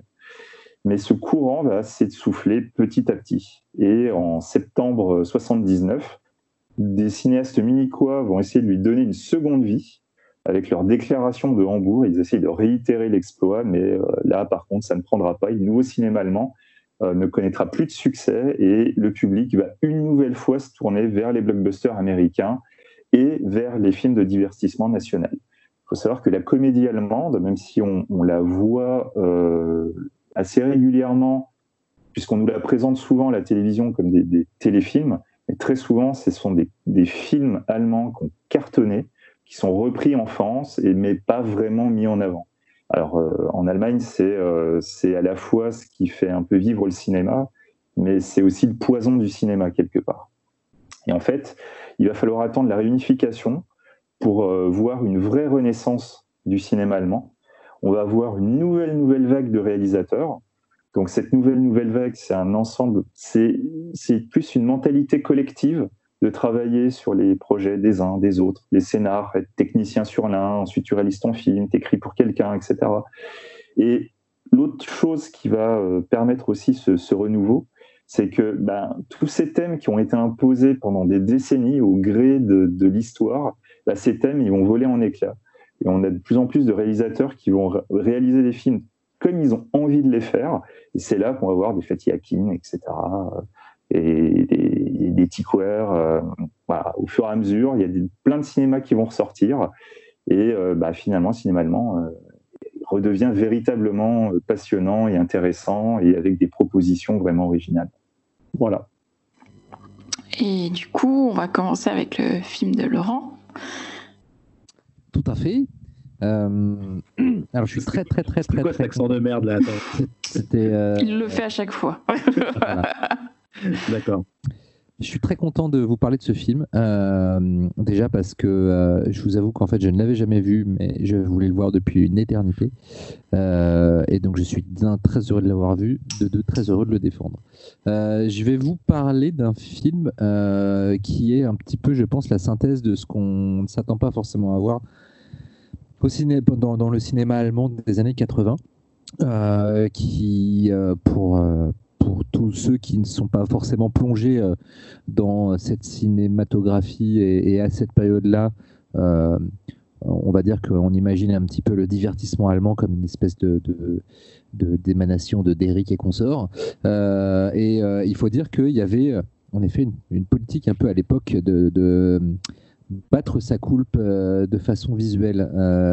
Le, réalisateur du film dont je voulais vous parler en parle, en parle bien d'ailleurs. J'ai trouvé une interview de lui où, où, il disait que quand il a, quand il a démarré au cinéma, le cinéma allemand était, était dans une période où tout devait être moche. Et si, si on n'était pas, si on faisait pas des films qui, qui creusaient pas à fond dans le, dans le malheur etc. On n'avait pas, on n'avait pas une chance. On était, on, on, était euh, considéré comme euh, trop commercial, pas assez vrai, etc. Euh, et, du coup, lui, il a, voulu faire l'inverse avec ses premiers films.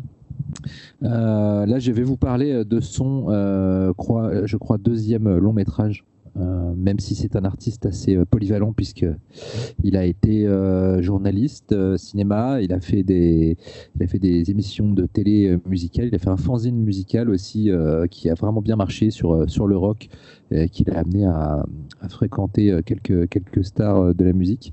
et son le film en question s'appelle Der Fan. La Fan, même s'il n'y a pas vraiment de, traduction en France. c'est un film de 1982 euh, le réalisateur s'appelle Eckhard Schmidt. Euh, c'est un film euh, considéré comme culte, même si assez peu connu. assez peu connu parce que bah, déjà je suis même pas sûr qu'il soit sorti en France. Je pense que ce n'est pas le cas. C'est-à-dire que à part bien sûr au festival Hallucination collective le 27 mars 2016, n'est-ce pas Cyril? Tu confirmes? Oui. Oui, tout à fait, je le confirme. Oui, voilà. Euh, non, parce que c'est la seule date de sortie française indiquée sur, le, sur IMDB pour le film, et en effet, le film est inédit en France. Euh. Toi, tu as connu grâce aux alus ou euh, tu en avais entendu parler avant? Non, non, j'en avais, entendu, entendu parler il y, a, il y, a, assez longtemps, et, et j'avais chopé le Blu-ray Mondo Macabro, et j'avais jamais eu le temps de, de le voir. Parce que dès qu'on a parlé cinéma allemand, tu as dit ah, je vais prendre Der Fan, tout de suite comme si c'était oui, un parce que... Ah, c'est, disons que c'est, un film qui, a une super bonne répute et que moi je voulais vraiment voir depuis longtemps. Donc, euh, donc je me suis dit, euh, je me suis dit, bah, c'est l'occasion de moi de me forcer à le voir. C'est complètement un film Laurent Duroche. Hein. Euh, et en même temps, mais voilà, c'est-à-dire que en fait j'avais vraiment l'impression d'être fait pour ce film et, que je le savais depuis longtemps, mais et, ça s'est vérifié. Voilà. Alors, fan, voilà. Alors, Der Fan, de quoi ça parle? Euh, euh, bah, C'est l'histoire d'une fan, voilà, euh, d'une jeune fille, d'une jeune adolescente qui s'appelle Simone, qui est jouée par Désirée Nosbush, dont on va reparler, parce qu'il y a beaucoup de choses à dire sur cette, jeune femme. enfin qui n'est plus très jeune maintenant, mais bref, elle est totalement obsédée par un chanteur d'électropop qui fait un carton qui s'appelle R, comme la lettre, euh, au point que euh, son existence ne tourne qu'autour de lui, c'est-à-dire que l'école, elle s'en fout, les parents, elle s'en fout, euh, les mecs qui la draguent, elle s'en fout. en gros, sa journée, c'est essayer de choper le facteur pour voir si elle a une lettre une lettre de, du chanteur qui, qui, aurait répondu à toutes celles qu'elle lui envoie. c'est écrire dans son journal intime tout ce qu'elle pense, tout ce qu'elle voudrait faire avec lui, de la façon dont elle se sent connectée, écouter sa musique tout le temps encore et encore. Et voilà, et elle ne fait que ça. Et, euh, et un jour, elle arrive à entrer en contact avec lui en allant à l'enregistrement, enfin en fugant déjà, euh, puisque la ville, l'action euh, déroule, se déroule à Ulm. D'ailleurs, petite anecdote dont tout le monde va se contrecarrer. au début du film, Simone monte dans une cathédrale pour faire une pause introspective sur sa relation avec R. Et euh, sachez que quand j'étais euh, j'étais en euh, fin primaire, début collège, je me suis perdu dans cette cathédrale de Ulm. Voilà. J'étais en, échange, c'est ça Exactement, j'étais en voyage scolaire, on a visité la cathédrale et je me suis perdu. tu vois, tu étais, prédestiné pour complètement, complètement fou. Et donc voilà. Et, et, donc Simone, Simone fugue et se rend à Munich pour aller pour essayer de, rencontrer R et se rend à l'émission, à l'enregistrement d'une émission de de variété où, à laquelle il va participer. Elle s'évanouit euh, lorsque leurs yeux se croisent et se réveille euh, en sa compagnie. Euh, va s'en suivre une, espèce de coup de foudre l'un pour l'autre, en sachant qu'ils ont quand même bien, je pense, une bonne quinzaine, vingtaine d'années de différence, car Simone est, mineure. Oui, et quoi? Non, rien, elle est mineure, donc ça. et voilà. Et, euh, et euh, va se passer ce qui doit se passer. Euh, R a l'air très séduit par, par cette jeune fille. ils vont passer un moment ensemble. et puis, lorsque R va faire comprendre à Simone que ce moment est terminé et qu'il ne va pas signifier grand chose dans sa vie à lui, Simone n'est pas contente. là, je vous conseille peut-être, euh, si vous n'avez pas vu le film et que vous avez envie de, garder la surprise, euh, de, couper euh, tout de suite l'écoute le, de cette émission et d'avancer un petit peu jusqu'à ce qu'on arrive à un autre film, parce que ce serait vraiment dommage de, se spoiler l'évolution de. Oui, t'en as, déjà trop dit. Hein, J'en ai presque déjà trop dit, mais, mais voilà. En, fait, c'est très surprenant, du coup, moi, du coup, qui ai découvert le film et qui ne m'était absolument pas renseigné sur l'évolution, sur la façon dont l'histoire évoluait. Euh, je savais que le film, euh, enfin, je me doutais bien que le film allait basculer, mais je ne savais pas de quelle façon. Euh, du coup, c'est vrai que le film a une, a une, façon de, de, de, raconter son histoire pendant les, deux, les deux premiers tiers en étant uniquement du point de vue de son personnage principal. Donc, il y a une espèce de, sécheresse psychologique, forcément, puisqu'on est dans la tête d'un personnage totalement obsédé. Et puis, d'un coup, ce basculement qui, qui surprend et à la fois ne surprend pas, parce que finalement, on s'aperçoit que tout ce qu'on sait du personnage, c'est son obsession pour lui. Donc, à partir du moment où c'est la seule chose qu'on sait, on, est forcément incapable de prédire ce qu'elle va, l'extrémité de ses actes. Et, euh, donc, euh, bon, euh, du coup, pour ceux qui ont vu le film, vous savez ce qui se passe. elle le tue, puis elle le découpe en morceaux, puis elle le cuit, puis elle le mange, puis elle réduit ses os en poussière qu'elle répand dans la rue, puis elle porte son enfant et elle lui redonne naissance. Voilà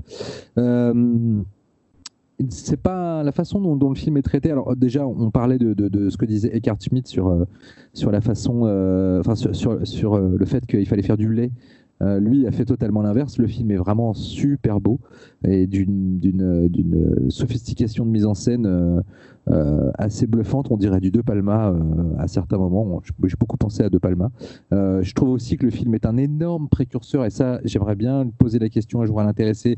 Mais je pense que le Nicolas Winningraffen de The Neon Demon a forcément vu ce film. je pense que c'est pas possible autrement. Non seulement en termes esthétiques, mais aussi en termes de sujet. Euh, et de traitement des personnages. Parce qu'on ah bah a même, même, la fin, non? Il y a et pas même la fin, oui, bien sûr. Donc, euh, et, euh, et au-delà de ça, je trouve que non seulement le film visuellement n'a vraiment pas vieilli, et thématiquement, il est d'une acuité complètement hallucinante, puisque finalement, ce que dit le film sur, sur le rapport d'amour-haine qu'il y a entre un artiste et son public, euh, aujourd'hui a été vraiment euh, exacerbé par le net et par euh, la voix de plus en plus forte donnée aux communautés de fans. Et, finalement, le film n'est qu'un précurseur de ça. Nous, on est vraiment face à un personnage qui est complètement obnubilé par l'image parfaite qu'il se fait de l'artiste qu'il vénère, qui quand il découvre les failles humaines de l'artiste, euh, failles humaines qui en font certains salauds, en tout cas un mec qui profite de sa notoriété pour euh, faire ce que pour, euh, pour, euh, pour se taper des fans et en même temps les fans viennent s'offrir à lui littéralement elle vient s'offrir à lui en lui disant je ferai ce que tu veux je suis la femme parfaite pour toi etc donc on peut, on peut discourir longtemps de la justification morale des deux personnages, et je pense qu'ils sont autant tort l'un que l'autre, enfin c'est même sûr, mais bon bref. en revanche, le fait est que quand cette fan découvre la, la face humaine de, son, de, de l'objet de son, de, ses, de son obsession, euh, elle pète un câble au point de vouloir euh, le recréer, de le détruire et le recréer littéralement à son image. C'est ce qu'elle fait puisque finalement elle va être enceinte de son fils et donc elle veut accoucher du nouveau air dont elle pourra être cette fois la créatrice. Donc elle prend à la fois le rôle du créateur de, de l'artiste et en même temps euh, elle en est le fan ultime puisque on est toujours très fan de ses créations de son enfant. Et voilà, je trouve que le film est à la fois d'une simplicité de trajectoire euh, dramatique et émotionnelle euh, assez cristalline, même ultra pure, et en même temps euh, vraiment d'une, finesse d'analyse sur, la relation entre les fans et les, artistes. plein d'autres choses à dire sur, sur l'actrice déjà Désirée Nosbourg. Euh, à l'époque, elle était, euh, elle était euh, déjà, on va dire, un peu accomplie dans le métier, notamment, je crois, en présentatrice, télé. il faut savoir que quelques années après, je crois deux, trois ans après, Darfan, elle a présenté l'Eurovision, quand même. Donc, on n'est plus dans le même registre. Et, et, même que quelques années plus tard, elle a présenté en France une émission de variété avec les Charlots. Voilà, quand même, il faut savoir ça. Exactement. et elle, est, elle a continué sa carrière, elle continue jusqu'à maintenant sa carrière entre présentatrice télé et actrice. elle joue d'ailleurs dans une, une, série allemande qui marche pas mal, qui s'appelle Bad Banks, je crois, une espèce de thriller financier. je crois même qu'elle a récemment récupéré un, prix pour son interprétation. on peut aussi parler vite fait de, de, de l'acteur qui joue R, Bodo Steiger. Euh, qui, euh, qui faisait partie d'un groupe euh, du groupe qui fait la, musique du film d'ailleurs, d'un groupe d'électropop allemand d'époque qui s'appelait Rheingold, qui a sorti trois albums et qui a fait quelques hits. D'ailleurs, je trouve que la musique du film est excellente et je pense que si, si Cyril ne la connaissait pas, il la connaissait forcément, mais je pense que tu as le vinyle quelque part. Je sais pas si y a un vinyle de ça d'ailleurs. Ah d'accord. Mais tu kiffes les Zik, on est d'accord. Ouais, les Zik est cool, mais, mais je pense pas. Je sais pas. Je regardais sur Discord, c'est un vinyle. Je te dis ça. En tout cas, voilà, la musique est excellente. Euh, je n'ai pas 20 euh, milliards de choses à dire sur ce film, si ce n'est que je, je, trouve vraiment qu'il est d'une d'une beauté euh, visuelle assez vraiment envoûtante, d'une acuité totalement intemporelle dans son discours, qu'il est très bien joué. Euh, Désiré Nosbourg, elle est vraiment fascinante dans son rôle. cette espèce de d'équilibre qu'elle a entre une espèce de d'innocence euh, bêta et en même temps de, de, de bêta parce que euh, totalement aveuglée par, euh, par, par, par, ce qu'est vraiment la vie en fait. Enfin pas, en tout cas complètement je veux dire aveugle à ce qu'est vraiment la vie puisqu'elle elle n'est drivée que par son obsession. Et en même temps quand même extrêmement manipulatrice et très sûre d'elle pour arriver toujours à ses buts à son but. Je trouve que l'actrice apporte vraiment une une espèce de d'équilibre parfait entre, euh, voilà, entre l'innocence et le, et machiavélisme. Et euh, il faut savoir d'ailleurs que toute la scène de fin euh, où elle est, elle est nue a créé quelques problèmes puisque elle avait fait promettre à la production de ne pas utiliser d'images de, de, cette scène pour la promotion et en fait des images du tournage ont fuité et elle a fait un procès pour essayer d'empêcher la sortie du film. Euh, elle a perdu son procès, le film est quand même sorti et elle, est restée brouillée assez longtemps avec le réalisateur. Apparemment, ils se sont, euh, ils se sont réconciliés quelques années plus tard et, euh, sont devenus très bons amis. Mais voilà, voilà, je ne vais pas vous dire grand chose de plus, si ce n'est que si vous n'avez pas vu d'Airfan, foncez dessus. Moi, je trouve vraiment que c'est, c'est vraiment en matière de thriller psychologique à mi-chemin entre. C'est à mi-chemin entre. Euh, ah, il pourrait y avoir un petit peu la symbolique euh, et l'obsession du détail d'un giallo. Euh, on, est un peu dans du De Palma. On est, enfin, voilà, et en même temps, c'est un film très pop et en même temps très sec dans, dans, dans sa, sa narration. C'est pur, c'est assez cristallin. C'est voilà, c'est super. Et le, et le fan de Tony Scott? Et le fan de Tony Scott, voilà. Avec un peu moins Wesley Snipes. Euh, voilà, euh, je ne vais pas en parler des heures parce que, parce que je, préfère entendre ce que vous avez à dire sur le film. Donc, euh, je, veux bien, je veux bien commencer. Écoute, moi, il y a un truc que je commence à faire maintenant avec les films que je connais pas, qu'on sélectionne, que vous sélectionnez, c'est de rien savoir en fait. Pas. Non, non, non. non, non, je me, je me, je me, en fait, je, je, me suis fait cueillir complètement parce que je ne savais rien du film, je, à part le titre, donc je me doutais bien de quoi ça parlait. Et, euh, et ça, mais ça a super bien marché. En fait, j'ai, comme tu dis, le film est, vraiment pur et d'une simplicité et d'une beauté en fait qui est dans, en même temps dans son jus. Hein, vous attendez pas non plus à, du Fincher, hein, mais, euh, mais ouais, tu, tu, tu cites euh, le De Palma d'une certaine époque avec vraiment une, mise en scène qui réfléchit et, et puis cette comédienne qui, qui est, qui est qui, qui, est hypnotisante en fait. C'est, perturbant de dire ça, tu vois, mais mais mais mais, euh, mais ouais, ouais, ouais, elle porte le film, euh, elle porte le film elle toute seule quoi. C'est c'est j'ai, pas pareil, c'est pas c'est pas un film euh, particulièrement complexe avec des méandres, quoique quoique il y a des interprétations. Alors tout à fait, ouais. tu, tu, tu, tu, te demandes maintenant que tu as lâché le spoiler, tu te demandes si si tout ce qui s'est passé est vrai ou pas parce qu'effectivement il y a une scène qui porte à qui porte à doute hein, euh, au mieux, avant qu'elle, avant juste avant qu'elle le rencontre. Hmm. donc moi je vois ça, je me dis bon bah c'est c'est c'est très possiblement euh, dans sa tête quoi. Dans la tête du réalisateur, il n'y a a priori pas, pas de doute sur le fait que les choses se déroulent vraiment. Et pourquoi cette scène? Euh, pourquoi cette scène? Je pense pour donner, pour donner la possibilité de douter et aussi pour montrer aussi l'impact, l'impact vraiment de, tu vois, de, de, ce premier contact physique entre elle et, l'objet de son obsession, peut-être. Mais ouais, voilà, je pense. je joue là, c'est, c'est, c'est, c'est, vraiment une excellente surprise. J'ai, j'ai, très envie de le partager avec des gens euh, qui ne l'ont pas vu parce que c'est, c'est vraiment bien et j'ai très envie de le revoir. C'est vraiment bien. Bravo, merci pour euh, cette sélection. Cool. Ah, Véronique, tu... Oh, vas-y, Cyril. Euh, moi, du coup, je l'avais pas vu quand on l'avait programmé. Je l'ai vu là ces jours-ci pour le, pour le. Et j'ai bien aimé, mais, mais euh, été déçu par euh, sa, sa, simplicité dans le sens où c'est vraiment, le film est vraiment ce qu'il est. En fait, il n'y a pas plus ni moins. En fait, tu te dis, il va y avoir ça, il y a ça, c'est bien fait. Mais j'ai jamais été surpris en fait. Et je me suis dit, en fait, c'est le défaut du film, c'est qu'il est vraiment ce qu'il propose d'être en fait. Il n'y a pas plus ni moins. Donc ça m'a un peu ah euh, il, ne ment pas hein. il, vraiment c'est ça il délivre ce qu'il te promet dès le départ. Ça, c'est le début tu l'imagines un peu à la, à la, Perfect Blue machin et tout. Puis il y a il y a ce truc là après. Puis après ça il, se passe enfin t'as spoilé donc on peut le dire. Maintenant il, il, la, il la tue. Enfin elle le tue et elle le bouffe et voilà et tout. Il y a juste le côté euh, être enceinte où là tu dis tiens ça ça m'a un peu plus surpris que le reste en fait mais euh, ouais, non, c'est. Je veux pas donner une voix dissonante en disant euh, c'était nul, hein, j'ai bien aimé.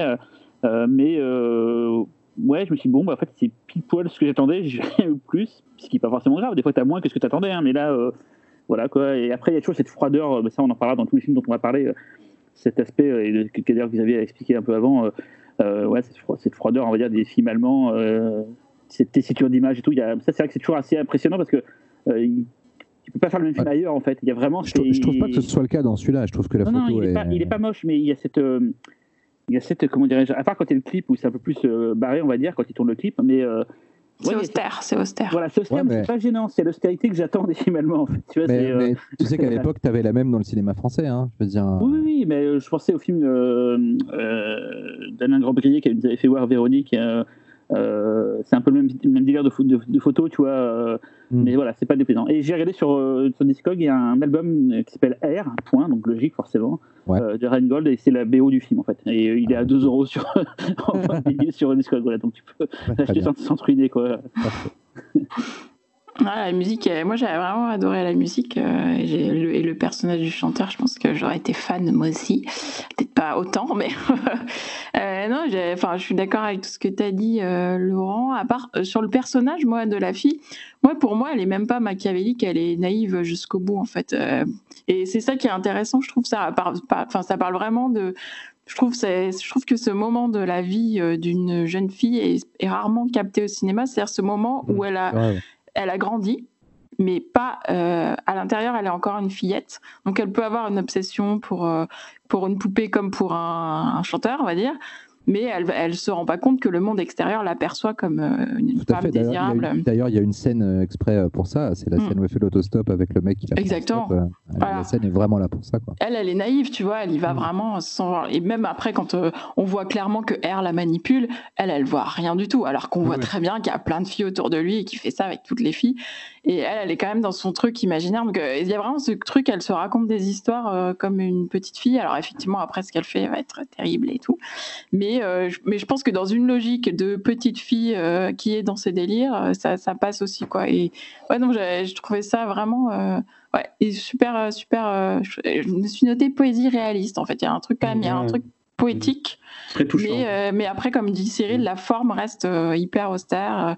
et je trouve le mélange des deux est hyper surprenant et ouais, vraiment super film. Il a, il a, des états d'âme, hein. Euh, c'est pas complètement un connard. J'ai l'impression qu'il a, il, vrai, a un petit, il, a un petit crush pour elle quand même, hein, jusqu'à la fin. Hein. Bah, il lui dit euh, on se reverra bientôt quand je reviendrai. Il a pas dit. Euh, ouais, après moi je vois bien. Enfin, je pense qu'il a dit ça à toutes les filles, tu vois. Ah, non, il, se retourne, tu vois, il a, il a plusieurs instants de, d'hésitation ou de. Moi, je pense qu'il maîtrise son numéro parce qu'il l'a fait des dizaines de fois, quoi. Ouais, peut-être. Je pense aussi. Xavier? Mais du coup, euh, ça me permet de rebondir sur ce que tu viens de dire. Mmh. Parce que le, le, le, film, euh, certes, peut donner cette impression de délivrer quelque chose de, de, cristallin, de limpide. Mais euh, du coup, et moi, avec les, recherches que j'ai pu faire sur, le, sur le cinéma allemand, bah, en fait, moi, je trouve que c'est vraiment un film super malin. Et du coup, ce que tu as dit, Véro, c'est mais c'est tellement ça, quoi. C'est tellement ça parce que le, film pour le, ça parle quand même aussi de la jeunesse en, RFA, une période qui était quand même assez compliquée. Et en plus, comme je vous explique, on est un, on est un peu en train de redresser les Allemands. Voilà, on leur balance un peu de culpabilité dans la tronche et tout. Enfin, c'est une période qui, je pense, doit être assez compliquée pour la jeunesse. Et tu, tu, peux être, tu peux avoir beaucoup de difficultés à, trouver tes repères quand tu as ce, ce, poids du passé sur tes épaules. Mm. C'est euh, voilà, c'est quand même quelque chose d'assez fort. Et en fait, le film, la manière de, dont, dont, il se découle, c'est euh, tu, tu vois en fait qu'on utilise un petit peu des rouages qui peuvent servir le fascisme, mais dans l'industrie euh, bah, du divertissement pour attirer le fan. Et du coup, au fur et à mesure où tu avances dans le film, tu as de plus en plus de symbolique du fascisme. Et c'est vrai que tu as un truc qui, qui, qui voilà, ça, vire complètement avec le fameux numéro euh, dans le studio où là euh, tous les tous les symboles sont vraiment euh, sont vraiment forts, sont vraiment puissants. Je, et, je te coupe, Xavier, en tu parce que je, rebondis sur ce que tu dis. Il y a pas, c'est dans une là où il y a où il y a à un moment donné un fondu.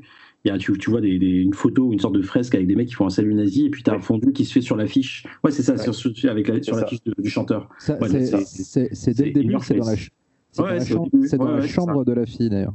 Ouais, ouais, c'est évident là. Ah, il y a tout un, il y a tout un sous-texte comme ça sur le, sur le fascisme. Et en fait, moi, du coup, pour moi, le film, c'est un mélange entre moi, Christian F, au niveau de l'ambiance, de, ce truc très réaliste. Les, les, films sont sortis quasiment en même temps et, euh, et Derfan, en fait, a vachement été occulté par euh, Christian F. Ah, bah, forcément. Parce que, bon, pour, euh, pour ceux qui ne connaîtraient pas le film, moi, Christian F, il y avait David Bowie dedans. Donc, je pense qu'à mon avis, ça a dû jouer beaucoup. Hein. Euh, et, du coup, on serait dans une sorte de croisement entre moi, Christian F, mm. et, euh, et, Salo, en fait. Pour moi, en plus Derfan a des, des, très sérieux points communs avec Salo de Pasolini. C'est pareil. je, préfère Derfan. Ah, c'est voilà. Plus facile à regarder quand même. Ah moi, j'ai un, gros problème avec Salo. C'est-à-dire que moi, Salo, c'est fait partie des, des films à thèse où au bout de 40 minutes, je dis OK, j'ai compris ce que tu voulais me dire. Ta démonstration cinématographique est faite. Peux-tu aller plus loin dans ton propos et, caca, eu du et non. Et le film ne va pas plus loin ah. dans son propos. Hein voilà. Et euh, voilà, ça m'avait bien cassé les couilles en fait. Et tu, vois ce qu'il y a, ce qu'il y a de, ce qu'il y a d'intéressant du coup euh, avec euh, avec Derfan, c'est que tu as à la fois les, les techniques du, du, fascisme dans le milieu du divertissement, où le chanteur est aussi un peu dictateur quand même des, il y, a, quelques plans où tu fais ouais bon il y a quand même un point commun avec une certaine personne. Et euh, mais ce qu'il y a d'intéressant c'est qu'en fait cette, cette influence du fascisme tu le vois sur cette jeune fille qui est en perte de, en perte de repère qui a le poids du, du passé sur ses épaules. En fait on te montre littéralement les Allemands suite à la Première Guerre mondiale. Si Hitler il a pu grimper comme ça aussi rapidement et aussi facilement attention, à toute proportion gardée. C'est parce que c'était une rockstar. C'est, ben, ouais, ouais, c'était, je suis désolé, Hitler, c'était une rockstar. Hein. C'est, euh, il arrivait à, encenser les foules, il, savait mettre de la poudre aux yeux à des gens qui avaient besoin de cette poudre aux yeux.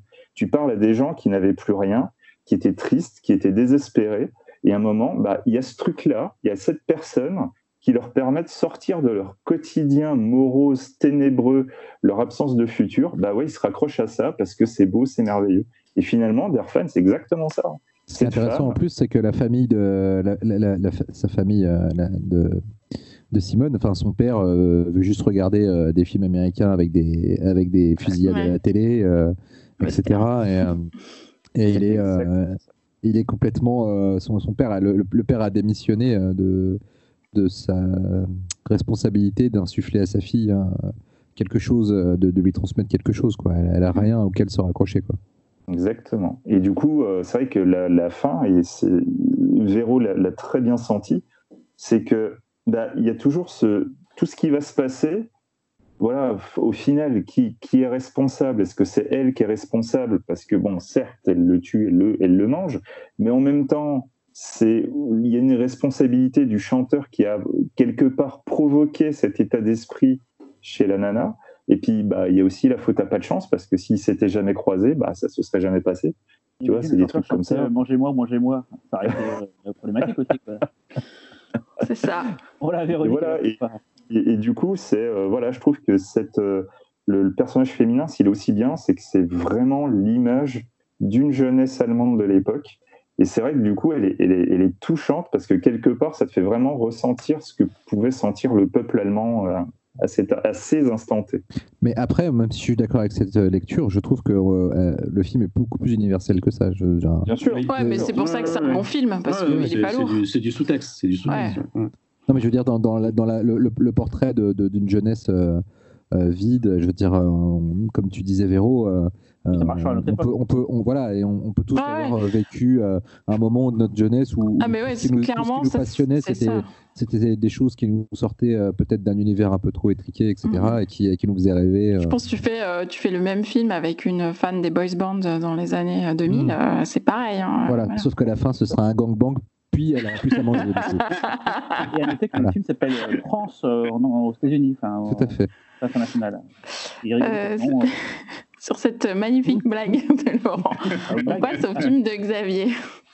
Ah, et moi, c'est un film qui n'est pas simple du tout. Donc, moi, je vais vous parler de Shram de George Budgerite. Donc, Mais pas très loin de Derfan, je trouve. Et pas, pas, très loin de Derfan, tout à fait. Euh, George Budgerite est un réalisateur euh, allemand qui a une, une aura. qui a une aura internationale de réalisateur trash. Euh, et, en fait, c'est dû à son premier long métrage, Nécromantique, qui porte bien son nom, euh, qui a euh, traumatisé un maximum de personnes. c'est considéré comme un film particulièrement déviant, puisqu'on va suivre un couple bah, qui s'adonne tout simplement à la nécrophilie. Voilà, c'est montré de la manière la plus froide possible, mais tout en ayant cette, part, cette patte budgeretienne particulière. Donc moi j'avais déjà parlé d'un film qui était Le Roi des Morts. Je ne sais plus dans quelle émission. Je suis désolé Véro, j'ai pas fait je mettrai le lien. Je mettrai le lien. Et, euh, euh, déjà euh, quand je vous avais parlé du Roi des Morts, je pense que vous avez déjà senti à quel point j'appréciais le, le, monsieur. Et bah, quelque part, ça m'a toujours embêté euh, à chaque fois que j'entends parler de Budget Rate, de euh, ah ouais, euh, ce bourrin euh, allemand et tout, ah, c'est vraiment sale ce qu'il fait, ah, c'est vraiment un dégénéré, le mec il est trop déviant et tout machin. Voilà, je trouve que Budget Rate n'est pas considéré comme il devrait l'être. C'est au-delà de ça. Donc, avant de vous parler de, de, Schramm, je vous parle un petit peu de, sa carrière avant, parce que globalement, c'est un film, enfin, c'est un monsieur qui a réalisé peu de films. Il y a, euh, il y a surtout quatre films, ces quatre premiers films qui ont vraiment marqué les esprits. Donc, Nécromantique, Le Roi des Morts, Nécromantique 2 et Schramm. Et, euh, et en fait, euh, lorsqu'il a réalisé Nécromantique, on était dans un climat cinématographique assez particulier en fait, tu n'avais pas de véritable censure euh, à ce moment-là. Et euh, tu avais une, forme de régulation des médias. Et, euh, tu avais, de manière sous-jacente, une peur de la résurgence de l'idéologie nazie. Et en fait, c'est à cause de ça que peu de films d'horreur ont été faits. Il y avait une ambiance, on va dire, décourageante là-dessus, parce qu'on voulait éviter tout ce qui pouvait être description de mort ou autre. Euh, et, du coup, je suis très content, Laurent, que toi, tu, aies pris Derfan, parce que moi, je reste persuadé que s'il y, a eu un nécromantique, c'est grâce à Derfan. Moi, je serais très curieux de, rencontrer Budgeret et de lui, de demander l'impact que ce film a eu sur lui. Parce que vu le, climat de l'époque et vu ce que ça impliquait d'aller aussi loin dans Derfan, je pense qu'il a commencé à craquer un truc. Et ensuite, quand Budgeret, il a sorti Nécromantique et qu'en plus, il a réussi à se faire exporter dans le monde entier. Budger c'est un des réalisateurs allemands les plus connus, alors que c'est pas considéré comme un, réalisateur auteur. Ben, c'est pas pour rien, quoi. Le mec, quelque part, il a un peu, euh, voilà, il a poussé les putters à un maximum, mais contrairement à ce que beaucoup de gens pensent, c'est pas juste dans un délire de choquer. Il y avait une vraie réflexion derrière. Et cette réflexion, on a pu la retrouver au fur et à mesure de ses films. Comme ça, dès son deuxième film, Le Roi des Morts, ça alterne entre. C'est donc un, film à sketch, donc il y a sept sketchs où on va voir euh, sept manières de, sauter la vie. Et en fait, ces différents sketchs sont le, vrai panel large de ce qu'est capable de faire euh, Budgerate. Il peut faire du trash, peut faire de l'horreur, mais on se rend compte aussi de la poésie qui peut se dégager de son cinéma et aussi son, son côté auteur. Euh, voilà, je, le redis encore une fois, je l'avais déjà dit à l'époque. Il y a un sketch qui se passe juste sur un pont. Il n'y a pas d'acteur. C'est une caméra qui filme un pont. C'est un des plus beaux sketchs du cinéma. C'est d'une puissance. C'est euh, voilà, incroyable. Et euh, je peux comprendre que les gens n'apprécient pas Dodger tout de suite, parce que moi, moi-même, la première fois que j'ai vu Nécromantique, je me suis fait avoir par le côté euh, choc. J'ai pas été plus loin. Il a vraiment fallu attendre que je vois euh, Nécromantique 2 et, euh, et, surtout Le Roi des Morts pour me rendre compte que, ben oui, le monsieur, en fait, il a des choses à dire. Et quand il le dit, il le dit bien et ça fait mal. Et en l'occurrence, donc là, dans, le cas de Schramm, on va vous parler donc de tueur en série. Alors le pitch est ultra simple. C'est un homme tombe d'une échelle, il agonise dans une mare de sang c'est un tueur en série. Et on va voir sa vie défiler devant ses yeux de manière complètement anachronique. Le tout saupoudré de visions, de rêveries. Voilà. C'est un film qui est, euh, pour moi, euh, peut-être le, chef-d'œuvre de, de, de C'est de ces quatre films, c'est le moins euh, gore, mais c'est pas le moins trash. Donc en fait, ce film, on se rapproche plus de, classique en fait du film de tueur en série. On est plus proche d'un maniaque, d'un schizophrénia ou d'un Henri. Mais euh, et voilà, on est quand même dans une veine plus réaliste, plus psychologique. On veut aller beaucoup plus profondément dans l'esprit d'un tueur en série. C'est là du coup que la, la, la, la patte allemande dont on n'arrête pas de parler va vraiment faire la différence dans ce cinéma-là. Donc Budger c'est un mec qui expérimente beaucoup. Euh, au niveau caméra, effets spéciaux. C'est un spécialiste des effets spéciaux aussi. Et du coup, en fait, dans Shram, c'est le, film dans lequel toutes ces techniques, il va les mettre euh, de manière les plus, euh, les plus abouties. Voilà. C'est un film qui est, s'il n'est pas gore, et reste quand même choc, parce qu'il va vous, vraiment vous laisser quelque chose de sale sur vous. Quoi. Mais il y a quelque chose de, fascinant qui se dégage du film. Au fur et à mesure où, vous allez voir ça, il y, a, des a, des instants de lumière qui vont ressortir et du fait de la noirceur ambiante, ces instants de lumière vont, être encore plus beaux. Il y a des choses assez étranges. Il a un rapport très particulier avec, euh, euh, sa, voisine, qui est une prostituée, dont il est clairement amoureux. Et euh, après, je ne veux pas trop révéler de choses du film, il faut, faut, quand même garder un maximum de surprise. Mais voilà, moi j'ai trouvé que la relation était vraiment intéressante entre les deux. C'est une relation qu'on pourrait quelque part rapprocher du, de, Maniac, de Lustig, mais avec un truc plus, plus beau, plus poétique, plus touchant, je trouve. Et c'est aussi pour ça que le film est peut-être plus prenant qu'un qu'un Henry Portrait of a Serial Killer, parce que le, ce tueur en série va être montré littéralement dans, bah, dans sa vie de tous les jours dans ses tranches de vie. On n'est pas là pour le voir en train de, faire des meurtres, même si on va en voir un. Euh, le reste, c'est autre chose qu'on va voir. Et petit à petit, on va comprendre un état d'esprit, on va comprendre ses obsessions, on va, on va subodorer euh, les origines de son mal, on va comprendre ses pensées, ses envies et sa culpabilité. Et à ce moment-là, quand je vous parle de culpabilité, vu le numéro que je viens de vous faire sur Schramm, oui, c'est aussi un film qui, en sous-texte, va aussi parler du nazisme. Donc c'est assez intéressant parce que c'est un, c'est, euh, en fait un auteur qui a fait euh, une analyse de, de Schramm sous cet angle-là pour parler du, de, bah, poids de la culpabilité, le poids de l'histoire, etc.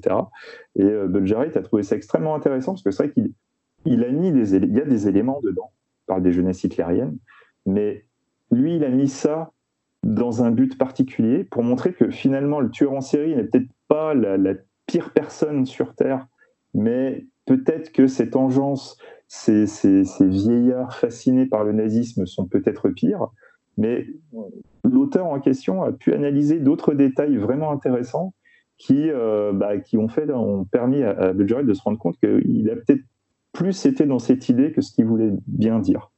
Voilà. Budget c'est un, auteur euh, multifacette, donc il fait aussi des comics, il fait beaucoup de pièces de théâtre.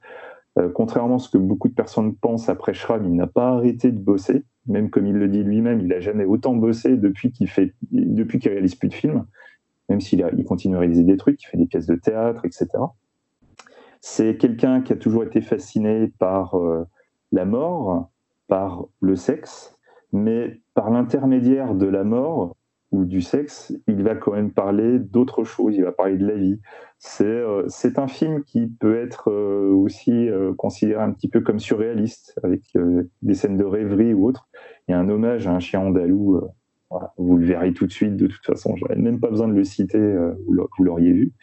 C'est aussi un film qui est, je trouve, très sensoriel pour moi. Il y a un petit côté, on n'est pas dans la violence d'un Tsukamoto, mais il y a, de ça il y a de ça.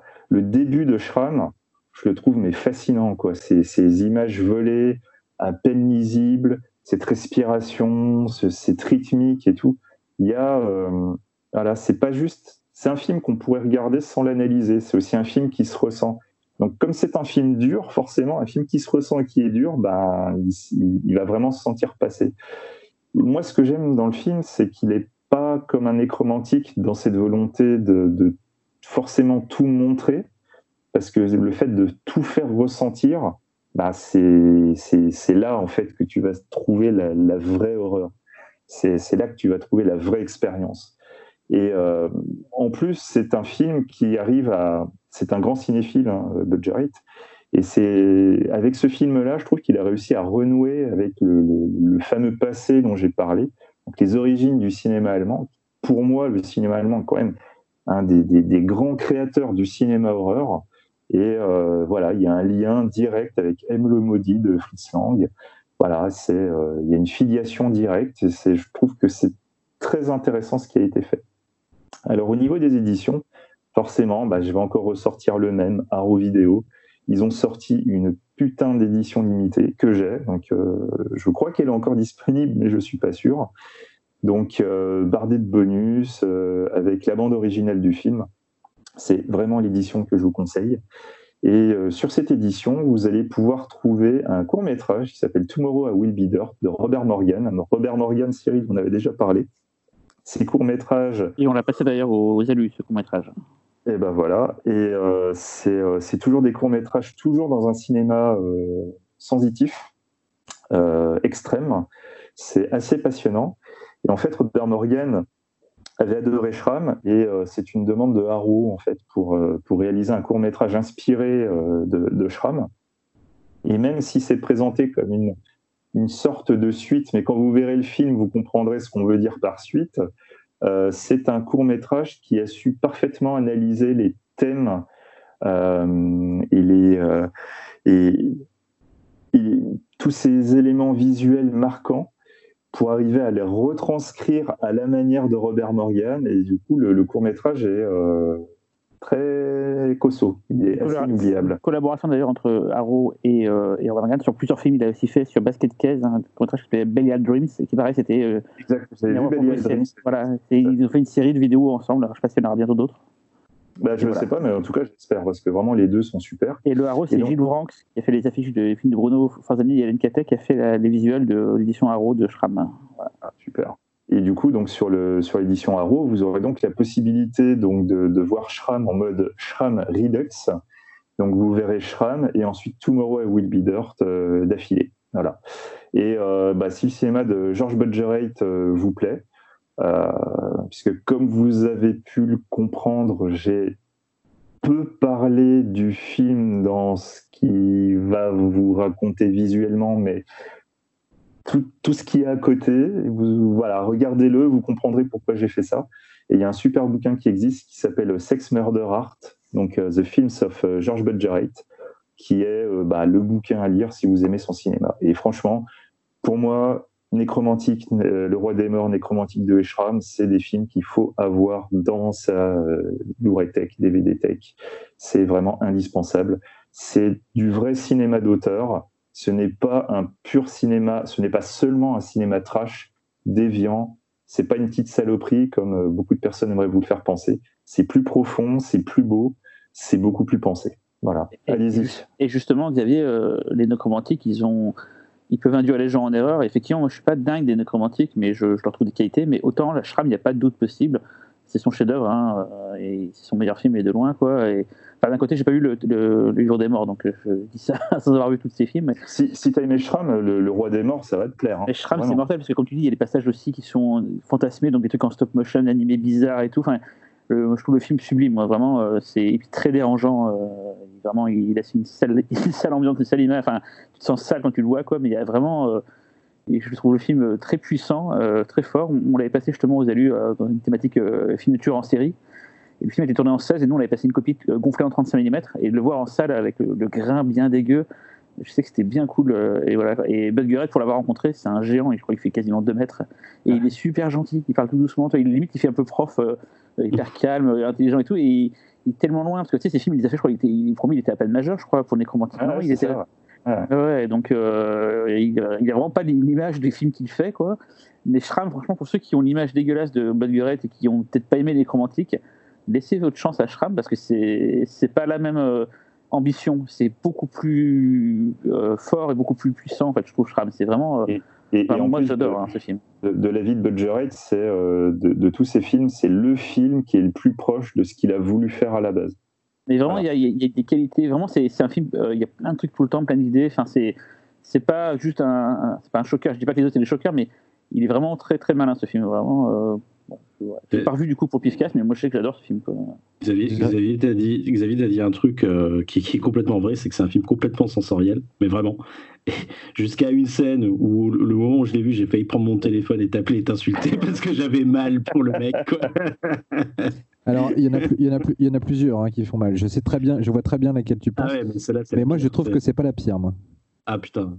Euh, moi, le, pire, c'est le tripotage de, l'intérieur de la ah, putain, ah, ah, ouais, non, mais il y en a tellement. Mais c'est de la bombe. Non, mais il n'y en, a pas tant, y en a pas tant que ça, en fait. C'est juste qu'elle marque. T'as quoi? T'as as vraiment trois scènes gore. oui, c'est comme les ultra marquantes, mais, mais en fait, euh, en fait, elles durent pas très longtemps et c'est loin d'être l'essentiel du film. En fait, moi, ce qui m'a plu, c'est qu'il y a ça ressemble pas. Tu as cité plein de films qui, qui, qui, qui, pourraient être comparés à celui-là, hein, euh, Henri, euh, Maniac, tout ça, mais en fait, ça, ça ressemble à rien aussi. C'est assez. Euh, c'est, j'avais l'impression de regarder un truc tout nouveau, quoi, que j'avais jamais eu avant. C'est, aussi le mélange des tons, des, des styles, des genres. Enfin, c'est, c'est très très bizarre et, et ça marque ça marque en fait. C'est un film qui m'a plu. Et aussi parce que c'était court, c'était cool de voir un film court. je ne vais pas le cacher. J'ai oublié de le dire, mais il dure 65 minutes. ah, euh, vraiment. Ça va vite. Ça veut rien dire, hein. le film de Cyril il est court et pourtant. Hein, voilà. On va en parler. non, non, c'est de la. Bon, bah, franchement, allez-y, euh, regardez-le. Moi, ça m'a. Je l'avais vu il y a longtemps et c'est marrant. Peut-être que j'avais dû le voir dans une espèce de copie VHS toute dégueu. Euh, et en fait, le fait de le revoir euh, en master HD, euh, le film est vraiment magnifique visuellement. alors que j'en avais vraiment le souvenir d'un truc terne, dégueulasse, crapoteux. Et en fait, le film est vraiment très beau. dès qu'il part dans l'abstraction, il y a vraiment un souci de non seulement de composition, mais aussi même de, de couleur. Euh, finalement, le, film a des couleurs assez vives euh, tout du long, d'ailleurs pas seulement dans les scènes, euh, dans les scènes d'introspection et de, de fantasme. moi, j'ai trouvé à la revoyure, du coup, aussi parce que je pense que quand je l'ai vu, j'étais jeune et je cherchais du trash avant tout et je ne me suis focalisé que là-dessus. Et je me rappelais pas à quel point le film était poétique. Et il y a même vers la fin une espèce de montée d'émotion avec une super belle musique d'ailleurs. Euh, qui l'accompagne. Et euh, moi, j'avais l'impression d'être devant euh, toute proportion gardée et en même temps non, devant une montée de, une montée d'émotion à la Malik, comme si Malik faisait un, un film sur un, sur un tueur en série complètement fucked up. et c'est vraiment super inattendu en fait cette montée d'émotion dans l'esprit d'un personnage complètement frappé du bulbe où tu revois euh, tu revois ces scènes de jeunesse, euh, etc. Euh, et, en plus, je trouve que le, film évite complètement la, la psychologie de bazar sur les, les, éléments de sa jeunesse qui auraient pu expliquer pourquoi il est devenu un tueur en série, etc. du coup, on est vraiment cueilli par, par, ces, par ces moments de, vie intime qui sortent complètement du cadre de ce genre de, de ce genre d'introspection quand on est dans le domaine du, film de tueur en série. Et, et ça accueille vraiment. tout comme finalement sa, relation avec sa voisine, même si le dernier plan le dernier plan euh, laisse euh, très étonnant d'ailleurs ce dernier plan parce que est-ce que c'est l'objet ultime de son fantasme? Est-ce que finalement est-ce qu'elle c'est ce qu'elle a évité ou est-ce qu'il a fait en fait? Euh, mais qu'on l'a pas vu faire on ne sait pas. Mais en tout cas il y a toute la scène où elle dort chez lui où en toute logique vu qui il est et il aurait dû se passer ce qui s'est passé et, et il se passe rien de vraiment négatif pour elle si ce n'est qu'elle a, elle a dormi sans voir une, une branlette, euh, c'est à peu près tout. Euh, il aurait pu lui arriver bien pire. Et en fait, ça m'a beaucoup fait penser à Photo Obsession. Ah oui. Euh, dans cette façon, pour ceux qui ont vu Photo Obsession, il y a vraiment un détail à un moment donné dans, dans le film qui laisse penser que ce personnage qui, qui, qui, qui peut potentiellement aller jusqu'à tuer a une façon beaucoup plus sensible et beaucoup plus poétique et touchante de, de, de, de, de faire se manifester son obsession.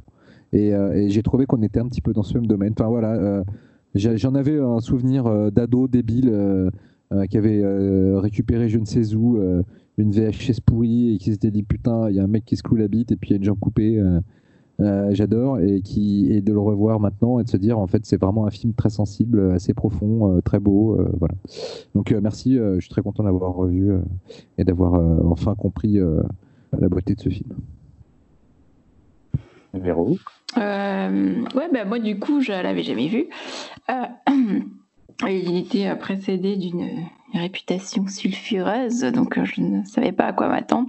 Donc effectivement, euh, c'est quand même agréable déjà parce que été agréablement surprise du fait que ce soit pas si gore et si trash même si, enfin, même s'il y a une scène qui a dû plus vous faire mal qu'à moi. euh, et, euh, mais euh, là où je trouve que, bah, après, je suis d'accord avec tout ce que vous avez dit, et là où je trouve que le film est vraiment euh, brillant, c'est que il arrive à, comme tu disais, un peu avoir cette espèce de poésie sur ce qui peut se passer dans la tête du tueur, et en même temps sans provoquer de l'empathie pour lui ou de la complaisance qui, moi, pour, le coup, peut parfois me gêner dans certains films où vraiment t'es mal, t'es, dans le malaise parce qu'il y a une espèce de complaisance à montrer ce qu'il fait aussi.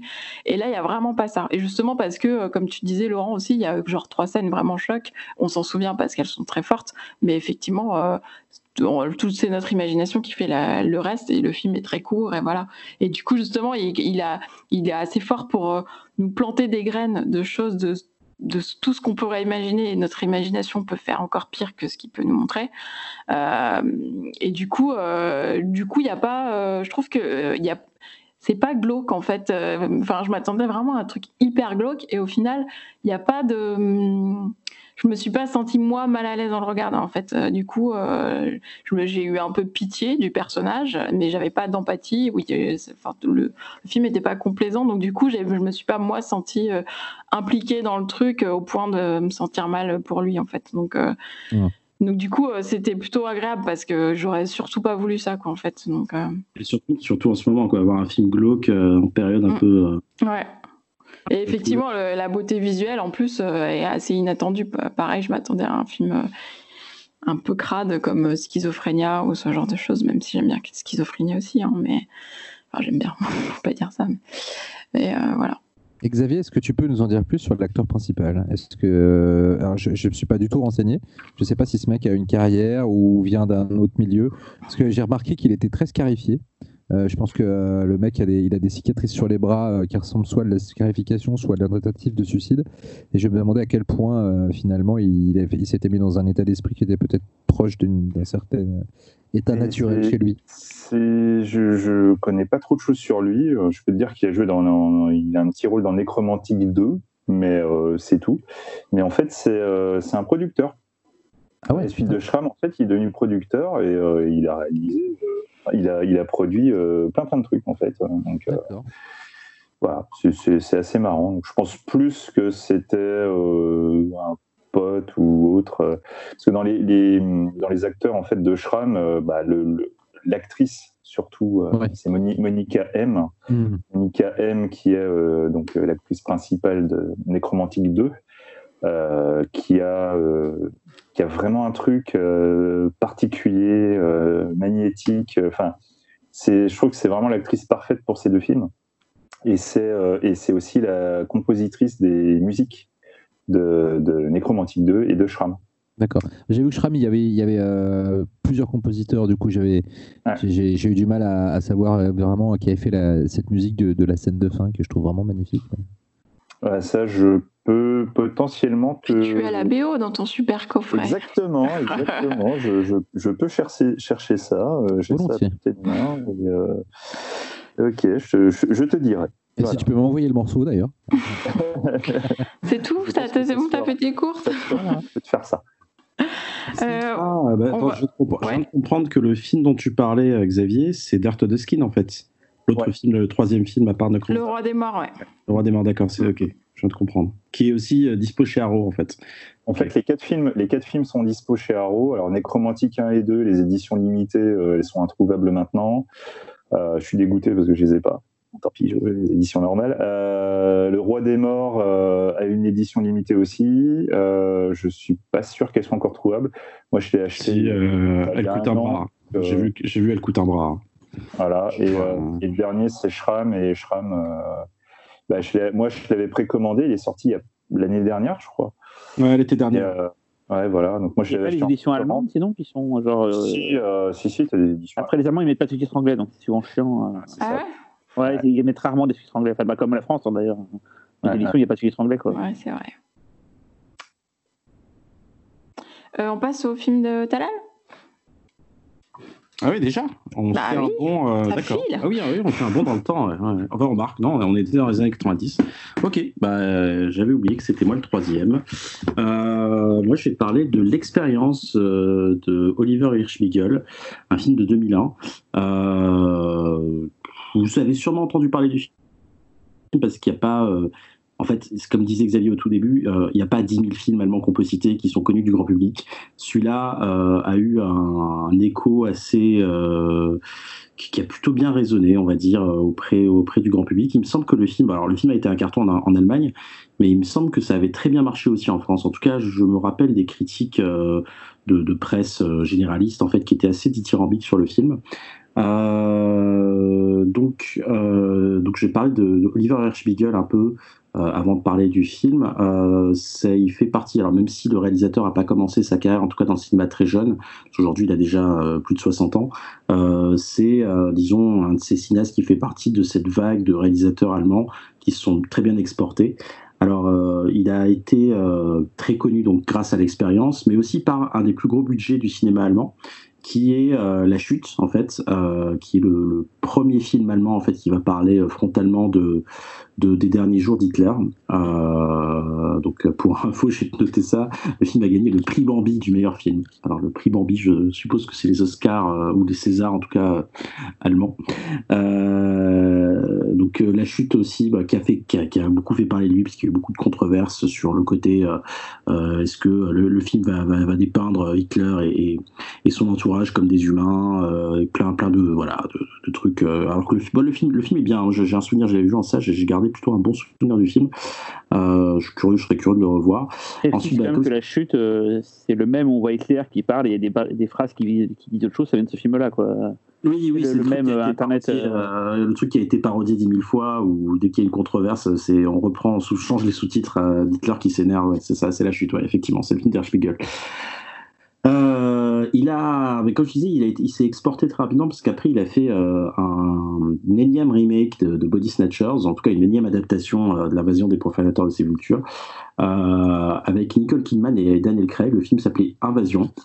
il a connu une histoire assez difficile, en tout cas j'imagine traumatisante pour le réalisateur parce qu'il s'est fait remercier euh, après un premier euh, cut euh, qu'il a présenté à Warner. Et, ce que je ne savais pas, je l'ai découvert là en faisant mes recherches sur l'expérience, c'est les sœurs Wachowski qui ont repris le scénario. Et c'est James Mattig, donc le réalisateur et complice des, sœurs Wachowski, donc c'est le réalisateur de V pour Vendetta, qui, a, qui s'est occupé du reshoot en fait. J'ai du mal, je pourrais pas vous dire quelle partie du film euh, de, de, de il reste. En tout cas, je, je sais que le film s'est fait euh, littéralement euh, chier dessus. moi, j'ai trouvé ça, j'avais pas trouvé ça inintéressant. Je trouvais qu'il y avait des trucs à sauver sur sur ce sur ce film-là. en 2009, il a fait un film qui s'appelle Five Minutes to Heaven, qui est pas sorti partout dans le monde, mais c'est pourtant un film avec Liam Neeson, qui a plutôt une bonne réputation et un bid euh, colossal qui est le biopic de Diana sorti en 2013. Alors depuis il est revenu en Allemagne, euh, je sais qu'il a refait un film notamment avec euh, Maurice Bleitro, donc l'acteur de l'expérience dont je vais parler maintenant. Donc de quoi ça parle l'expérience? Ça se passe dans le cadre d'une étude sociologique et comportementale, donc on va choisir 20 hommes ordinaires, 8 seront des gardiens de prison. Euh, et le reste seront des prisonniers euh, sans nom en fait ils vont devenir des chiffres en fait pour les déshumaniser d'une certaine façon.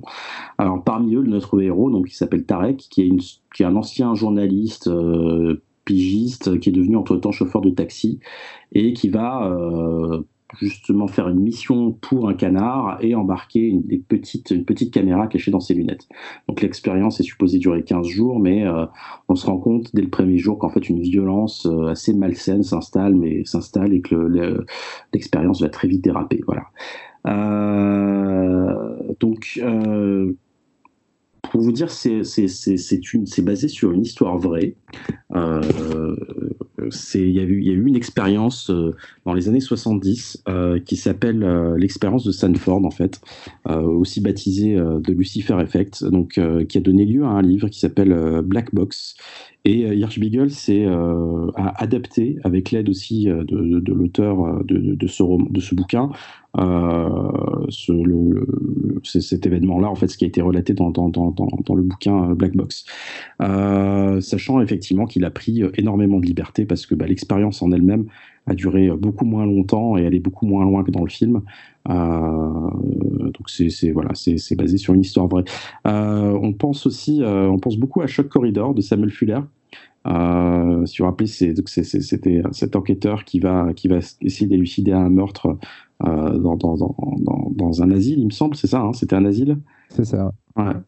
Euh, et euh, donc il y a une ambiance aussi un peu un peu un peu craspec, un peu comme ça. Euh, et donc on a un film vraiment qui malgré en fait on va dire son côté un peu un peu dur, un peu un peu frontal, dont, dont on a beaucoup parlé ici, ce côté un peu froid, qui est quand même assez universel et je pense que c'est pour ça aussi que le film a, très bien marché. donc le film très très vite devient violent.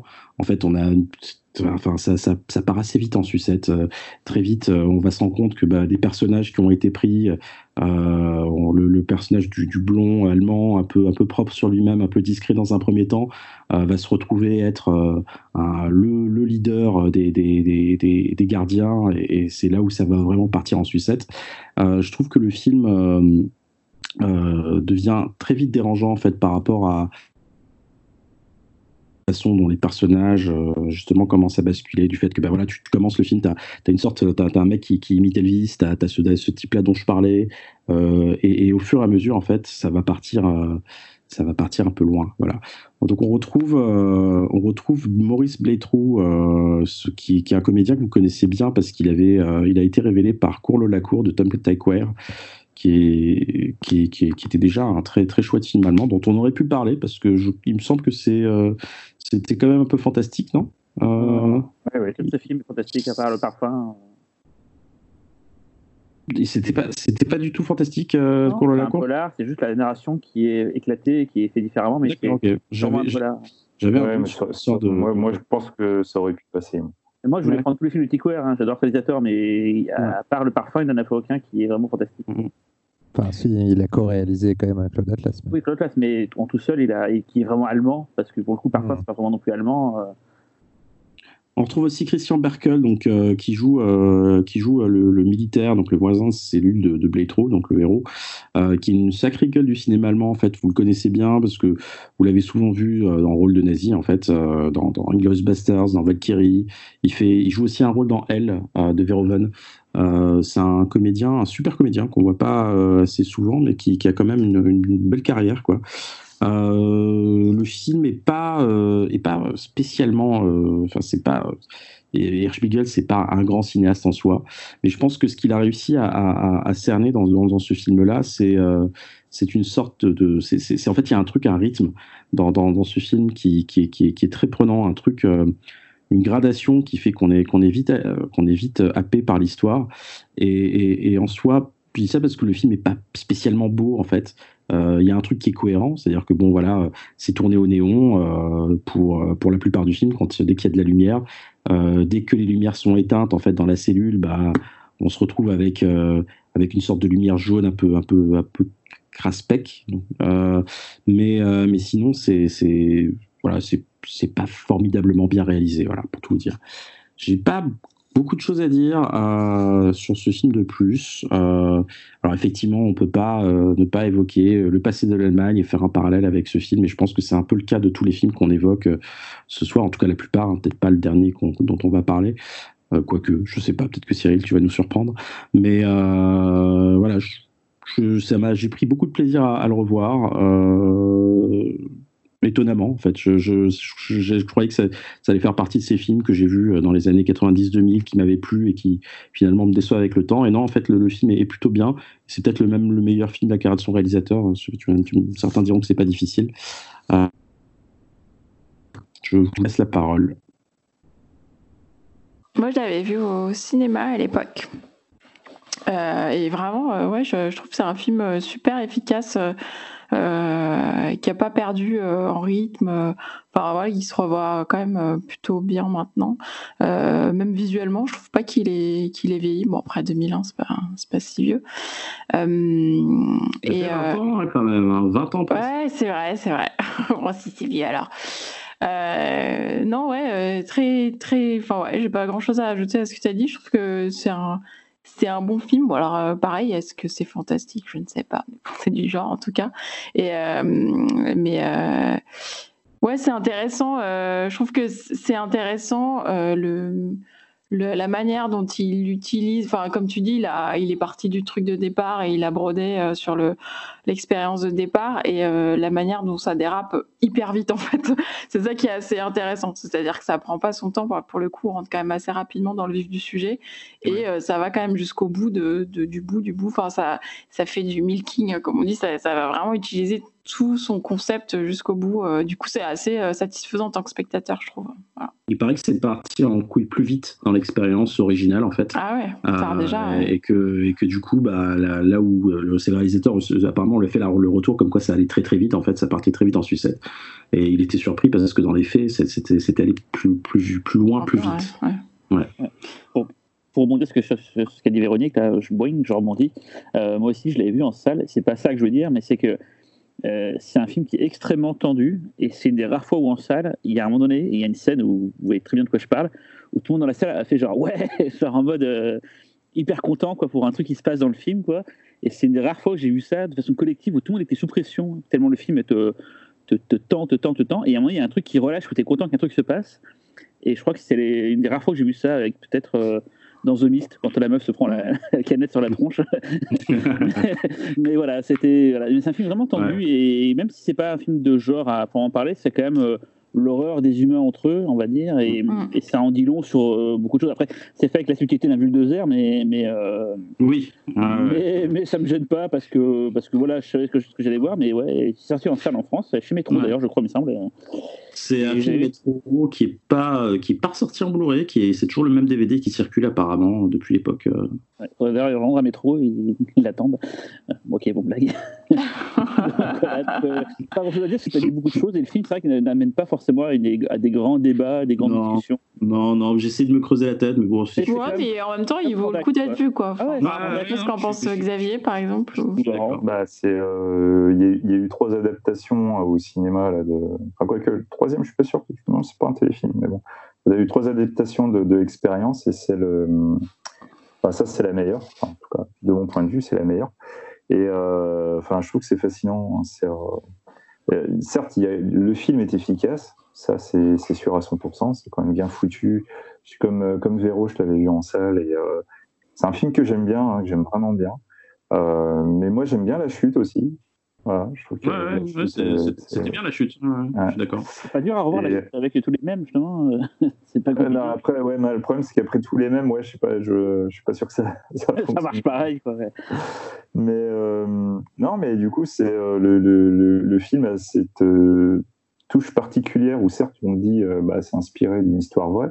Sauf que du coup, l'histoire vraie, tu ça fait partie de ces films où l'histoire vraie est tellement fucked up que tu te dis, mais waouh quoi c'est euh, et après tu vas chercher tu te rends compte que ah non mais en fait en réalité c'est pire que ce que le film montrait et c'est rare parce que tu sais d'habitude t'as as le truc c'est à la limite du alors tu vois à cette heure là il y avait un mec qui était à côté de cette porte là bon bah c'est ça l'instant vrai on a brodé autour pour faire un truc plus cinématographique et en fait là c'est en mode ouais alors la réalité personne va nous croire hein. si on l'a fait vraiment on va calmer le jeu et tout, on va faire un petit truc un peu plus pépouse. Comme ça, ce sera juste un film efficace et crédible. Donc voilà, je trouve ça assez marrant. Euh, enfin, Pépouze. ouais, non, mais voilà. Il y a un truc, il y a un truc qui marche moins. Pardon, excuse-moi, Xavier, termine. Non, non, c'est juste pour dire que franchement, cherchez, euh, cherchez comment ça s'est passé sur l'expérience d'origine. Vous allez comprendre que effectivement, vous faites ça en film, vous allez juste vous dire, euh, bah non, mais déconne pas, c'est pas possible. Bah si. Ouais, j'allais ajouter les, petits moments qui sont un peu plus faibles. C'est tous les passages avec la, la nana en fait que, qui rencontre la veille de son qui, qui, qui où il va passer C'est j'appelle c'est des moments Silent Hill en fait. C'est tu as, une histoire parallèle avec un personnage. C'est le moment Sean Bean. Euh, ouais, le moment Sean Bean, ouais, c'est ça. oui, Silent Hill par rapport au film de, Christophe Gans, j'allais dire. Et euh, ouais, c'est des, des, scènes remplissage en fait, mais bon, voilà. Qui... Bah, c'est surtout que tu sens vachement qu'à l'écriture ils se sont dit qu'il y a le personnage avait besoin d'un lien avec l'extérieur pour le motiver. Et, le truc, c'est que c'est amené d'une façon assez beaucoup trop téléphonée d'une, c'est-à-dire la veille de son truc, de, son internement, et de deux, après, ça prend une importance un petit peu disproportionnée dans la narration, alors que tu as envie d'être dans la prison et d'être toujours euh, enfermé dans ce truc, de ressentir finalement le, ce qu'il ressentent. Et, c'est toujours. Euh, quand, quand, les scènes avec cette nana arrivent, euh, tu te dis toujours putain, fais chier, merde. Peut-être qu'ils ont eu peur que ce soit trop pour le spectateur. Peut-être, ouais, je sais pas. Qu'il fallait des petites bulles d'oxygène. Ouais, mais c'est un peu bizarre du coup, je trouve, de, comme parti pris pour un film qui veut raconter ce qu'il ce veut raconter. Euh, je sais pas si ça sent la note de prod ou je, je, je sais pas. Et bah, alors moi, ouais, j'avais pas vu le film, euh, j'avais jamais vu le film. Euh, et j'aime beaucoup la chute et du coup je m'attendais c'est vrai finalement sur le sujet à un truc plus rigoureux euh, psychologiquement euh, narrativement et même euh, dans le propos. Parce que, comme disait Cyril, finalement, ça y va un peu avec un bulldozer quand même. Euh, et, et, surtout, surtout de transposer l'histoire en Allemagne, tu dis qu'il y avait forcément quelque chose de vachement intéressant à faire sur les processus qui, qui amènent une partie d'un d'un peuple à vouloir dominer l'autre. Bah, c'est là, hein, c'est là, mais c'est là, mais c'est tellement évident. Et puis finalement, en fait, à part à part qu'il il y a un mec un peu frustré qui est quand même très hitlérien, hein, je veux dire. il a, tu, vois, par exemple, voilà, le choix, typiquement, le choix du mec qui va devenir le leader des, des, gardiens, je, trouve le truc ultra stéréotypé en fait. C'est-à-dire le mec un petit peu effacé au début, puis qui va prendre son pied à, d'un coup à, à, prendre une vengeance un peu mesquine sur un mec qui l'a un peu nargué et qui va du coup prendre de l'importance au sein du groupe. Dans, dans, la, dans, la, dans la réalité, euh, moi d'expérience, j'ai vu ça plein de ah, fois. Non, non. Mais je dis pas que ça n'existe pas. C'est pas du tout ça que je dis. Je dis juste que c'est ça suit un mécanisme qu'on s'attend totalement à voir dans le film. Je veux dire, c'est que quelque part, euh, je trouve que cette illustration de ces, de, de, de, ces, de ces mécanismes de domination, etc., euh, on les a déjà vus plein de fois, et finalement, le film n'apporte rien sur le discours, alors qu'il est censé mettre en scène une expérience euh, qui doit vraiment décortiquer les mécanismes. Et finalement, je trouve qu'en fait, le film ne décortique pas vraiment. Et puis le mec est typé à rien. et, voilà. Et en face, t'as un immigré. Et puis voilà. Et puis il y a quelqu'un qui, il y a quelqu'un qui le traite de nazi. Mm. Et puis euh, et finalement, euh, je trouve qu'en fait, voilà, le film se donne pour mission de décortiquer ces mécanismes, mais euh, je trouve qu'il reste trop en surface, en fait. Il, applique juste le déroulement logique qu'on s'attend à voir en allant jusqu'au bout. Alors, cinématographiquement, ça marche bien. Hein. Il y a du suspense, euh, tu t'attaches au personnage, tu as envie qu'il s'en sorte, tu as envie que les, connards s'en prennent pas la gueule. Mais en fait, justement, voilà, je trouve que ça, ça arrive, ça déboule sur quelque chose de beaucoup plus manichéen que ce à quoi je m'attendais. En fait. Je pense que c'est pas un film à thèse, en fait. Faut vraiment pas le prendre. Voilà, alors que je m'attendais à voir ça. Oui, ça m'a fait penser à ce film de De Palma, je sais pas si vous l'avez vu, mais j'ai vu en salle avec les, militaires là, sur, euh, sur l'Irak. Ouais, c'est ça, qui m'avait pas plu, hein, mais ça, ah, ressemble, ça ressemble énormément. Oh oui, c'était chiant. Mais ça m'a beaucoup rappelé, enfin je, crois que Redacted est sorti après hein, l'expérience, mais là j'y ai repensé en, revoyant l'expérience, euh, justement.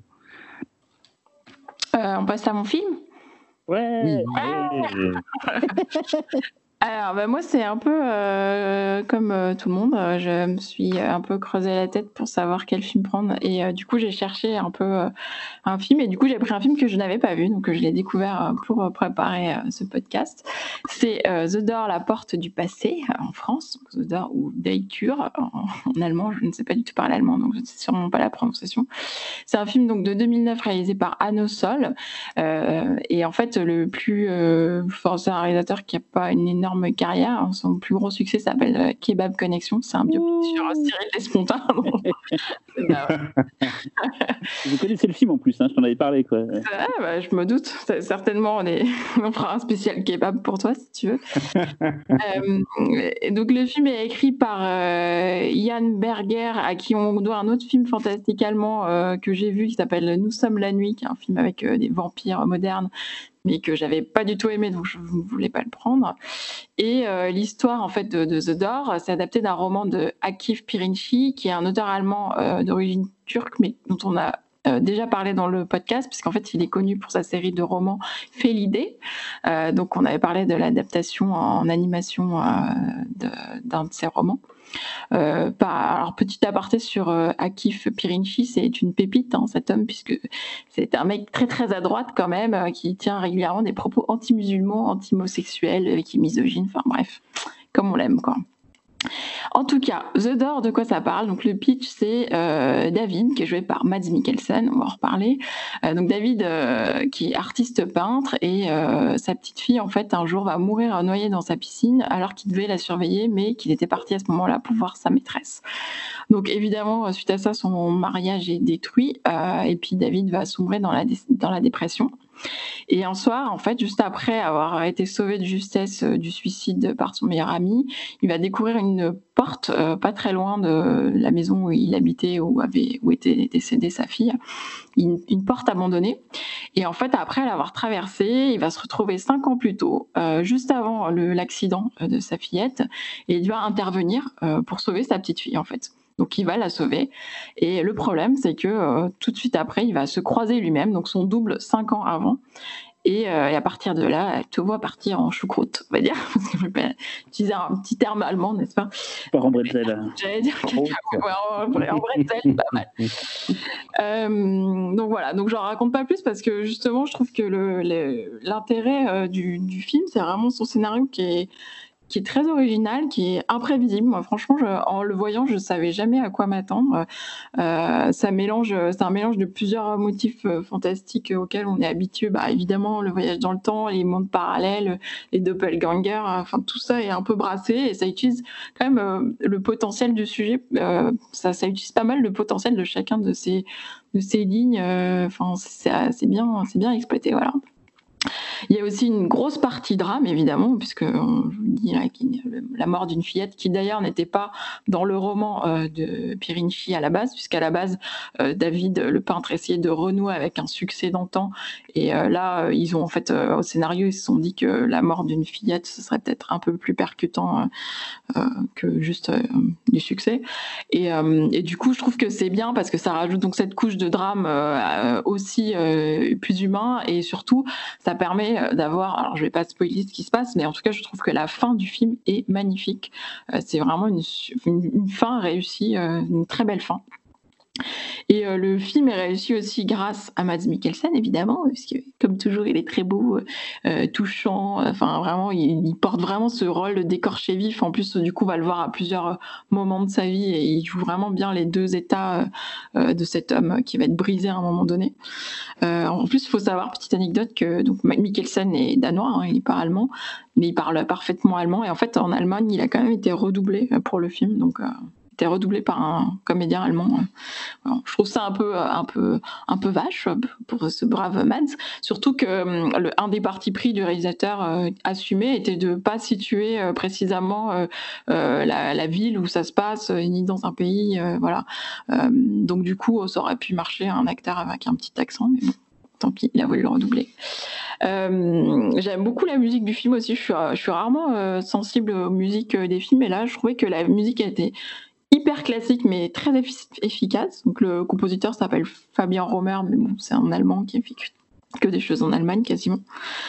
Voilà, donc je trouve que c'est vraiment, j'ai été très surprise par ce film. Euh, c'est un beau film, touchant, euh, sobre. Donc il y a quand même ce, ce, que disait un peu Cyril aussi sur l'austérité là, quand même. Voilà, il y a une sobriété dans ce film-là, euh, même quand il y a des aspects purement fantastique, c'est quand même géré euh, euh, de manière très simple. Et d'ailleurs, euh, en termes de budget, enfin voilà, il y a quand même des, décors qui sont réduits. Il n'y a pas beaucoup de décors, il n'y a pas beaucoup d'acteurs et une économie de moyens qui fait qu'on peut quand même nous raconter une histoire fantastique. Donc c'est quand même intéressant pour les, apprentis réalisateurs de voir que c'est possible.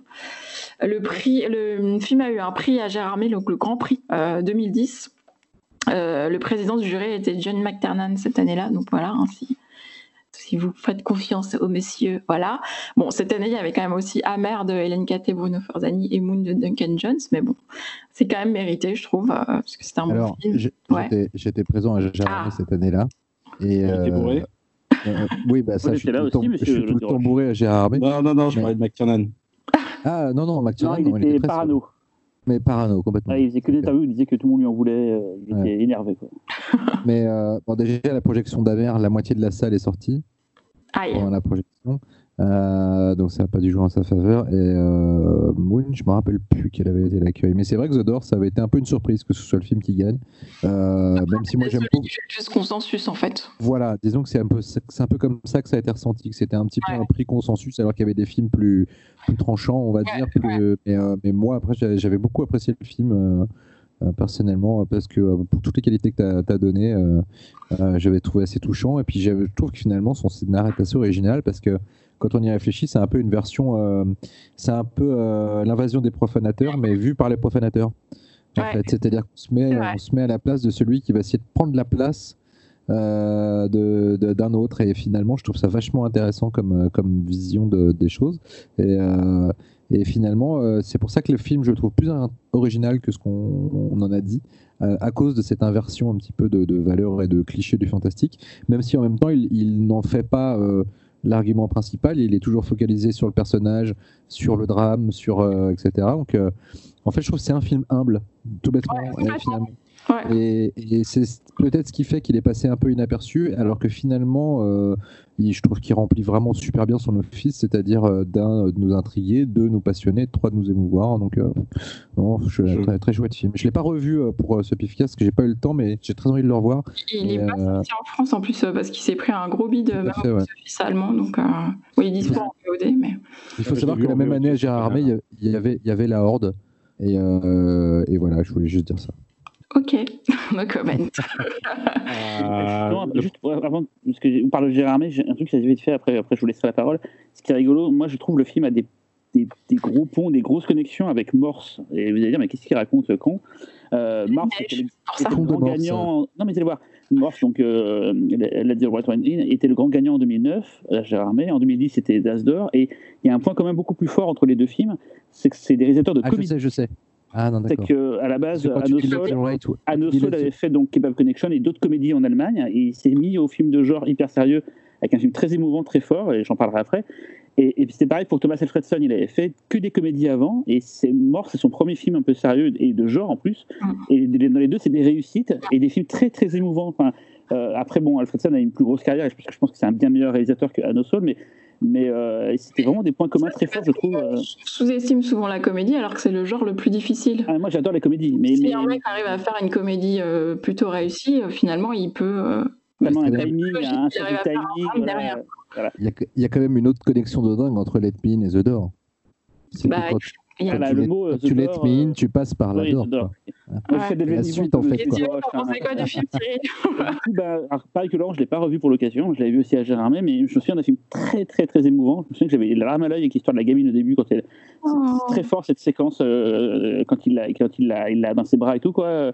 Et, et, euh, et ouais, vraiment un film. Je je me souviens d'un film très émouvant. C'est ce que j'ai retenu et très bien. Et j'avais pas compris vraiment pourquoi les gens faisaient la fine bouche et étaient un peu déçus quand il avait gagné le Grand Prix. Parce que j'ai- je m'étais dit, moi, c'est ce que j'avais vu mieux cette année-là, je crois, il me semble. euh, Et j'avais été très déçu du, du- des retours parce que je trouvais le film très beau. Et finalement, c'est ça qu'on n'en parle plus jamais. C'est quand on en a reparlé l'autre jour, quand tu as dit que tu pour des films-là, ça m'a fait bling. Ah ouais, mais ces films existent. Et, et je l'avais zappé alors que pourtant, euh, je le trouve. Mais très bon. Laurent a mis le doigt dessus, c'est son humilité qui le. Qui, qui- Bah ouais, ouais, il en fait pas des tonnes et du coup, bah, ça fait que tout le monde s'en fout. Quoi. Mais euh, Ouais, franchement, jetez-vous dessus, hein, c'est c'est un petit bijou. Quoi. Et Kebab Connection, euh, que j'ai pas vu, mais qui a l'air super génial aussi, je vous conseille. euh. Juste parce qu'il y a Et Kebab. je- je- je- J'espère que, que, que Xavier euh, va aller dans mon sens, parce que moi j'ai pas du tout aimé, mais vraiment. Euh, je- euh, en fait, le- je trouve que le film démarre dans, la- dans, sa, dans son dernier quart d'heure, en fait, quand on, qu'on commence à comprendre de quoi il en retourne, et c'est déjà trop tard, en fait. Et c'est c'est ce film-là que je voulais voir, et pas tout ce qu'il y a avant. Et pourquoi? Parce que tout ce qu'il y a avant, en fait, le personnage passe son temps à faire des choix à la con.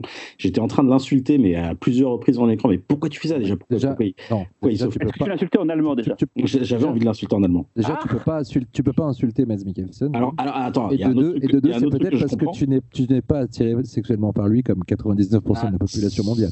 Ce n'est pas sa voix, déjà. Il y a un problème. Alors, je me disais déjà, il a, il a une voix plus grave, Mads Mikkelsen. Il parle pas comme ça. Mais là, là Véro, tu me l'as confirmé. Il a été doublé. Déjà, c'est une infamie. Parce que Mmh, Mads Mikkelsen, en plus d'avoir un physique très agréable, a aussi une très belle voix.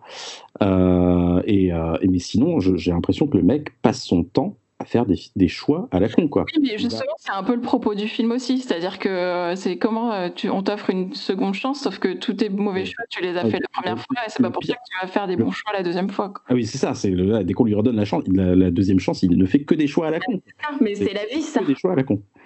Ouais, enfin bon, si, si, si je. Enfin bon, j'espère que j'aurai pas sa vie euh, quand je ferai le bilan à la fin parce que c'est. alors, trouves la porte, là, pas. Ouais, non, franchement, j'ai- j'étais. euh, Pareil, hein, j'y suis allé sans savoir de quoi ça, repa- ça parlait. Euh, moi, dès, que- maintenant, dès, que- dès que j'ai un, maintenant, maintenant que j'ai un gamin, dès, que- dès qu'on voit un gamin mourir au début, ça me, ça me tue, quoi. Mais, mais, mais c'est aussi Puis à putain. la fin, c'est pas grave.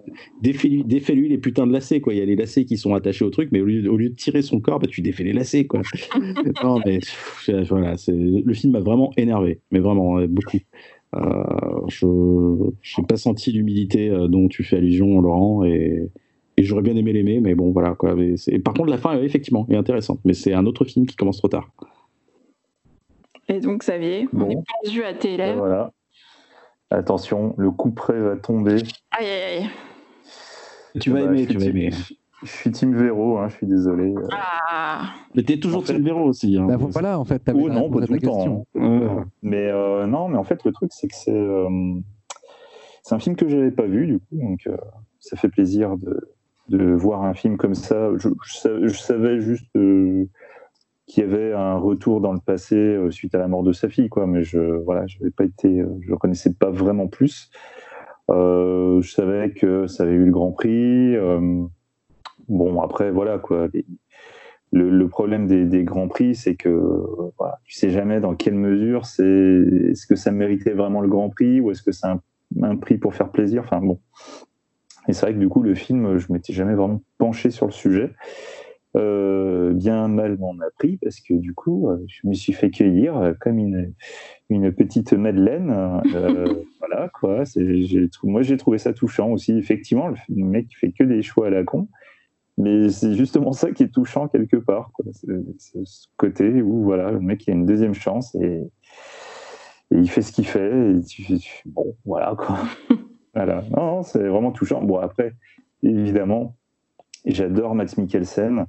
Euh, c'est, euh, je trouve que c'est un, putain d'acteur et euh, voilà quoi. C'est, pas au niveau d'un Pusher 2 parce que Pusher 2, euh, c'est- voilà, c'est forever, mais mais il est fort là quand même dans ce film, je trouve. Il est fort. Et c'est vrai que j'aurais quand même bien aimé voir le film avec sa voix. Sa vraie voix, quoi. Mais euh, en fait, euh, elle existe, hein, la version euh, avec sa vraie voix. ouais, sur, euh, une, Ouais, sur un DVD allemand, je crois. Oui, non. Ouais, c'est ça, ouais. Ouais, ouais. Ils ont laissé en bonus une piste alternative avec la voix de Matt Mikkelsen. Et une, une, piste où aussi il fait les bons choix? Non. bah non, mais si, si, tout se passe bien, il n'y a pas de film, Talal. Non, mais c'est juste qu'il est l'air con, quoi. C'est tout. C'est juste qu'il est tellement stupide, quoi. C'est pas mal, ça. Mais non. euh, bon, on termine avec le film de Cyril. Ah. Ouais, ouais, attends, nickel. On me laisse d'abord euh, expliquer. Comme le film, c'est un premier film de fin d'études, machin et tout, il n'y a pas grand chose à dire sur le réalisateur. Je vais faire un peu de, de storytelling et vous raconter un peu mon, mon enfance, euh, mes années collège, ah. mes cours d'allemand euh, où j'étais tellement mauvais que en troisième, lors du voyage scolaire où on devait partir euh, en échange euh, euh, linguistique, ils ont préféré me laisser en France et ils ont fait partir à quelqu'un d'une classe d'italien à la place de moi. Oh, mais pourquoi Je jure, oh. C'est horrible C'était trop horrible. Sur le coup, j'étais content, ça m'a fait une semaine sans aller à l'école, mais avec le recul, je me dis quand même que c'était quand même cruel. donc voilà, il y a pas que Laurent. Changé. On serait peut-être croisé dans la cathédrale. Ah oui, que dire, Laurent est parti là-bas et moi, et moi pas, je suis triste. Donc voilà, j'étais content. Bon hein. Donc, j'ai toujours un peu le l'allemand, c'est quelque chose qui pour moi est assez traumatique, euh, mais pourtant euh, j'ai une sorte d'affection euh, et prépulsion pour cette langue et je sais pas. Là, quand on a eu le choix des films, à la base je voulais prendre Ich eine Groupie.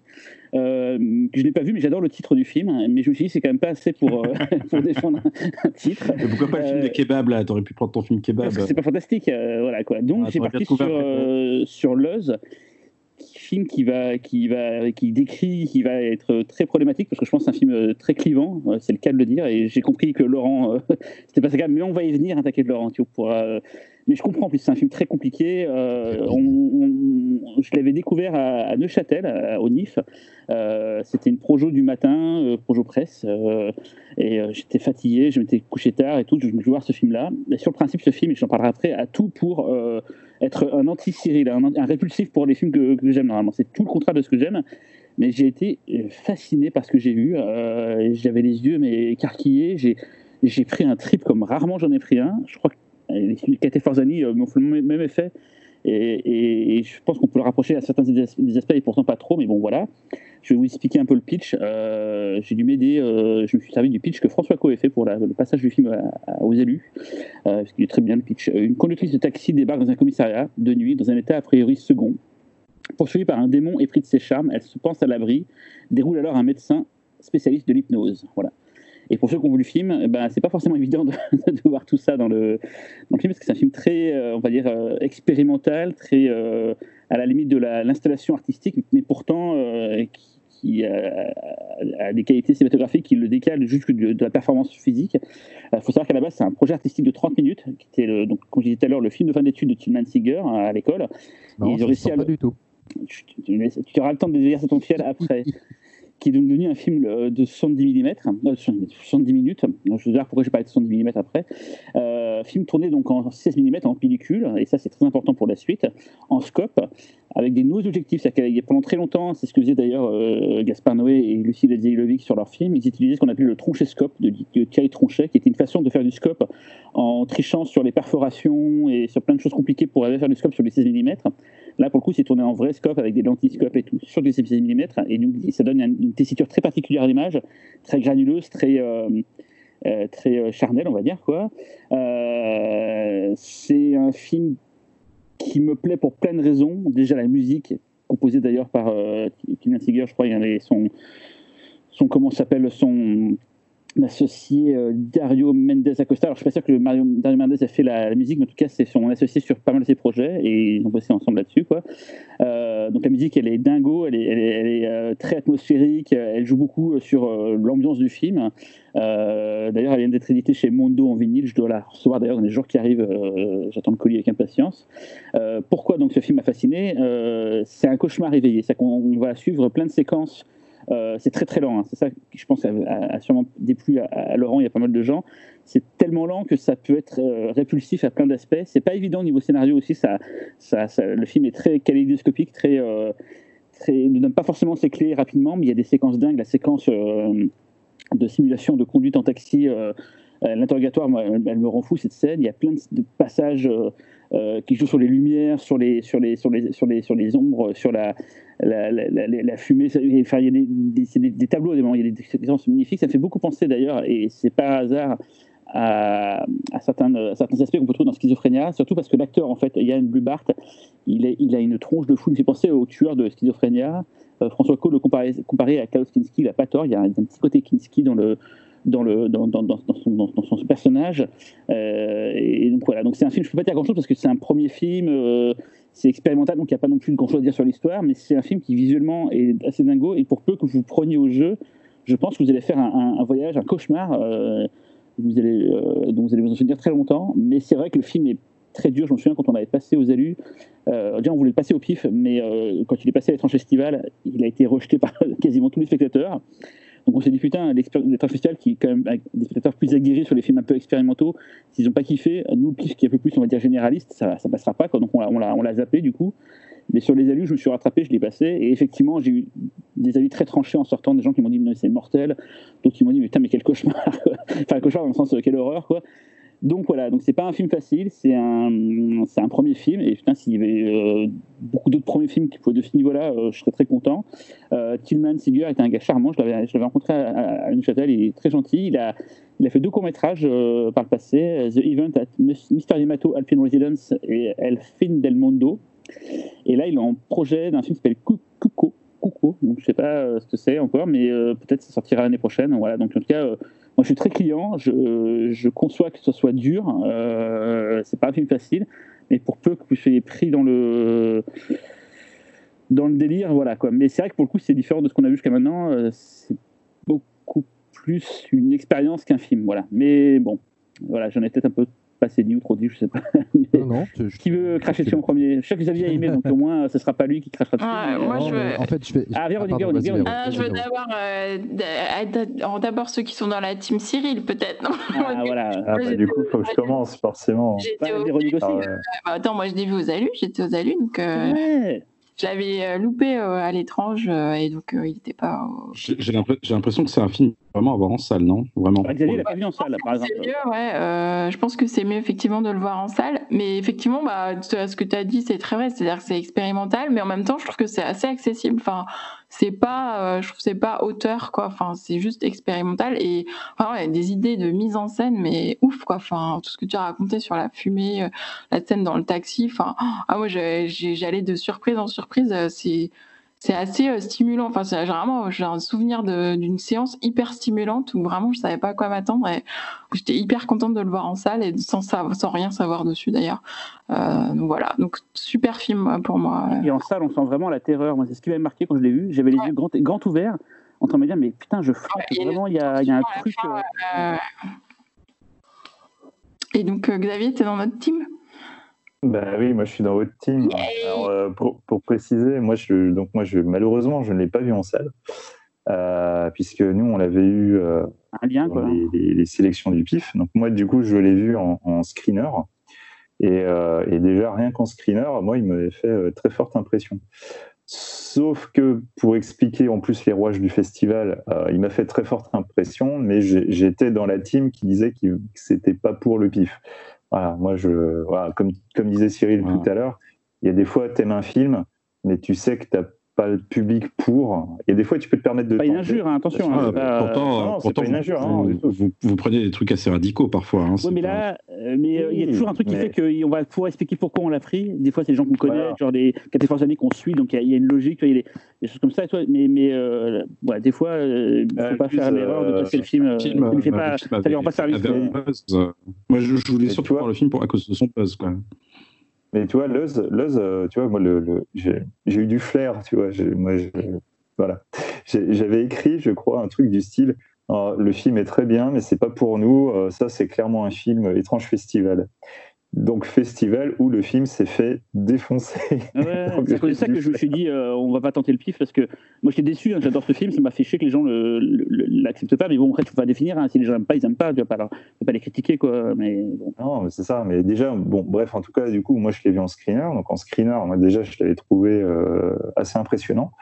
Euh, du coup, c'est euh, un film, on est dans une sorte de de surréalisme euh, sensitif euh, que moi personnellement je trouve très très nourri aux, à certaines expérimentations de Lars von Trier. Donc ceux qui connaissent bien le cinéma de Lars von Trier, vous allez vraiment voir des, points communs entre que ce soit sa première période, plein d'éléments visuels ou autres, et, une période plus récente avec le, rapport au, théâtre ou à la, au, décor unique. Enfin, bah, vous verrez. C'est super inventif ce que tu arrives à faire avec, avec si peu de décors.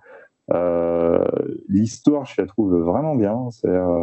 C'est con, mais en fait, le, le sujet de l'histoire, une fois que tu l'as, compris, euh, je trouve ça mais, euh, vachement bien. En fait, je, trouve que c'est une bonne idée. C'est, euh, je, trouve, je trouve ça assez beau. En fait, il y a quelque chose de, pur dans, dans ce truc démoniaque. Donc c'est, c'est voilà. Mais voilà, c'est un film qui peut pas plaire à tout le monde. C'est comme, c'est, voilà, c'est un pur film sensitif.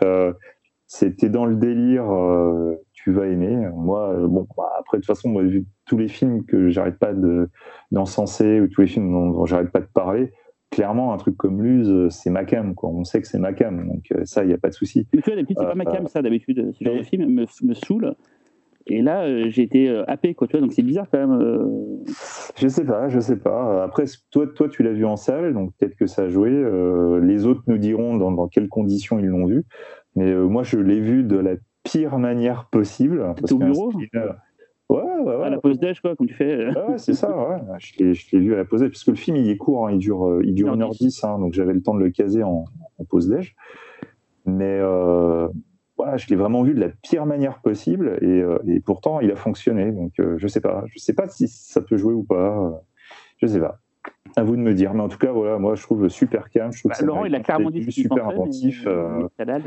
Je, me place, je me place avant Laurent parce que je, vraisemblablement il a détesté. Moi, j'ai pas du tout détesté. Hein. Je suis pas. Euh, disons quoi, effectivement, j'aurais préféré le voir en salle plutôt que chez moi, euh, un peu fatigué, euh, occupé, avec des distractions à côté. Mais on peut pas retirer au film que c'est un, c'est vraiment un putain de tour de force de mise en scène, surtout quand tu sais que c'est un premier film, un film d'étudiant. Tu dis putain, avec euh, à, cet âge-là, le mec il arrive à produire ça, qu'est-ce que ça va être euh, pour son prochain ou les suivants? Bien sûr, s'il se, se retrouve pas à se parodier ou à ou à faire des trucs à côté, quoi. Mais, mais là, tu sens vraiment qu'il y a, qu'il y a une putain de graine qui va pousser, qui va donner quelque chose d'intéressant. Euh, j'étais un peu déçu sur l'aspect angoissant en fait, parce que effectivement, il y a une belle atmosphère, il y a une belle ambiance. J'ai l'impression qu'on perd parfois. Et euh, je suis resté un peu sur ma faim de ce point de vue-là. J'ai l'impression que le film avait un potentiel euh, atmosphérique qui pouvait aller beaucoup plus loin, beaucoup plus fort, que j'ai pas eu en fait. Parce que finalement, l'effet, euh, il y a une scène un peu waouh, et elle arrive, on va dire, à un tiers du film, une scène dans des toilettes, je peux en dire plus. Et, après, après, oui, bah, il y a la scène du taxi là, qui est une scène très théâtrale, qui, est impressionnante surtout pour son aspect de mise en scène justement. Mais, euh, mais au-delà de ça, ouais, je suis resté sur ma faim. Je m'attendais vraiment à plus parce que le film aussi est un, est un gros buzz. Quoi. Et je comprends pourquoi c'est un gros buzz. Euh, mais voilà, au-delà de ça, cet aspect un peu euh, complètement déconstruit de la narration que, que tu peux comprendre en fait si tu, si tu prends du recul, si tu te dis. Déjà, ça te donne envie de le revoir. Tu as envie de revoir le film et de, pour essayer de comprendre et voir s'il n'y a pas d'entourloupe. Euh, je trouve que ouais, c'est un peu ion. Du coup, ça crée l'effet inverse en fait. On perd, euh, on perd d'intérêt en fait du fait qu'il euh, y a une déconstruction assez particulière. Je suis, mitigé en fait. Je suis fasciné par, par beaucoup d'aspects du film. et en même temps, il y a un petit rejet aussi qui se ressent en moi. Mais, je pense qu'en salle, l'effet aurait été vraiment décuplé. Voilà. Alors moi, en fait, je suis pas si on va dire, euh, remonter que ça contre le film. Euh, je, suis, je suis assez Team Talal, en fait. C'est-à-dire que euh, je trouve au film des qualités de mise en scène indéniables et, d'ambiance indéniables. En fait, ce que je leur reproche surtout, c'est que ça se sent tellement, en fait, que c'est un, court-métrage étiré en long. je veux dire, c'est clairement, clairement souvent quelque chose qu'on reproche à des films c'est presque, un, c'est presque une critique tarte à la crème. Mais là, pour le coup, je trouve qu'on est vraiment devant le cas typique du court métrage étiré en long, où finalement, l'éclair de génie du film, c'est la scène du taxi, clairement. Je trouve que c'est un tour de force. Le reste, c'est un peu de la, c'est, un peu de, c'est un peu du décorum euh, qui est en plus balancé d'une façon, euh, je trouve assez antipathique dans la volonté de déconstruire pour déconstruire, mais surtout pas pour impliquer le spectateur. Moi, en tout cas, le film n'a pas cessé de me rejeter. Parce qu'il n'a pas voulu me raconter l'histoire d'une façon où elle aurait pu m'intéresser en fait. Et euh, ou alors, ou alors, et dans ce cas-là, c'est peut-être pas impossible. Je suis complètement passé à côté de la narration et j'ai pas vu les clés quand elles y étaient. Mais en fait, j'ai passé la moitié du film à ne à peu près rien piger ou à vaguement comprendre des trucs, mais dit de façon tellement euh, euh, empoulée, ésotérique, etc. Ah j'ai vraiment, j'ai vraiment l'impression qu'on essaye de me raconter une histoire super simple, mais en la compliquant en matière de narration, d'abstraction, etc., pour avoir l'air intelligent. Donc en fait, ça m'a, fabuleusement cassé les couilles d'être face à un film où tu sens qu'en termes de mise en scène et euh, de compréhension du médium cinéma, il y a vraiment un truc super solide, mais qu'à un moment, euh, les mecs ont arrêté, pour moi, hein, de faire un effort dans la façon d'essayer de gonfler leur film en long métrage, euh, pour finalement se dire on va faire ça comme ça, ça va nous permettre de gonfler le truc et on va quand même placer nos effets waouh qui font que le film va faire du buzz. Donc c'est en ça que j'ai trouvé le film foncièrement détestable alors qu'il porte en graine, en lui, la graine de trucs absolument passionnants et de promesses cinématographiques qui sont vraiment ultra abondantes. Euh, et quand je me dis faire un film de 1h10 et réussir en plus à le rendre ultra chiant par des scènes où il se passe rien, qu'un personnage qui va dire trois mots et se passer chacun de 25 secondes de silence, euh, ça me rend ouf en fait quand tu vois euh, tout le potentiel qu'il y a.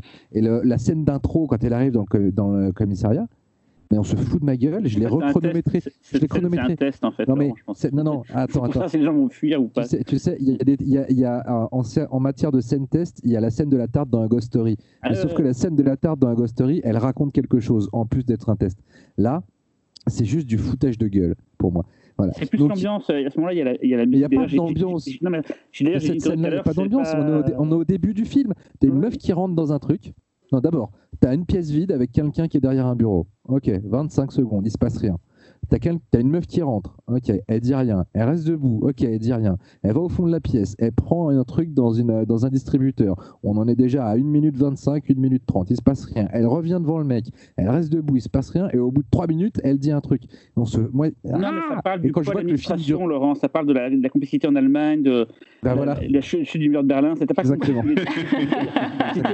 tu, n'as pas les clés, c'est sûr, mais juste pour et, dire.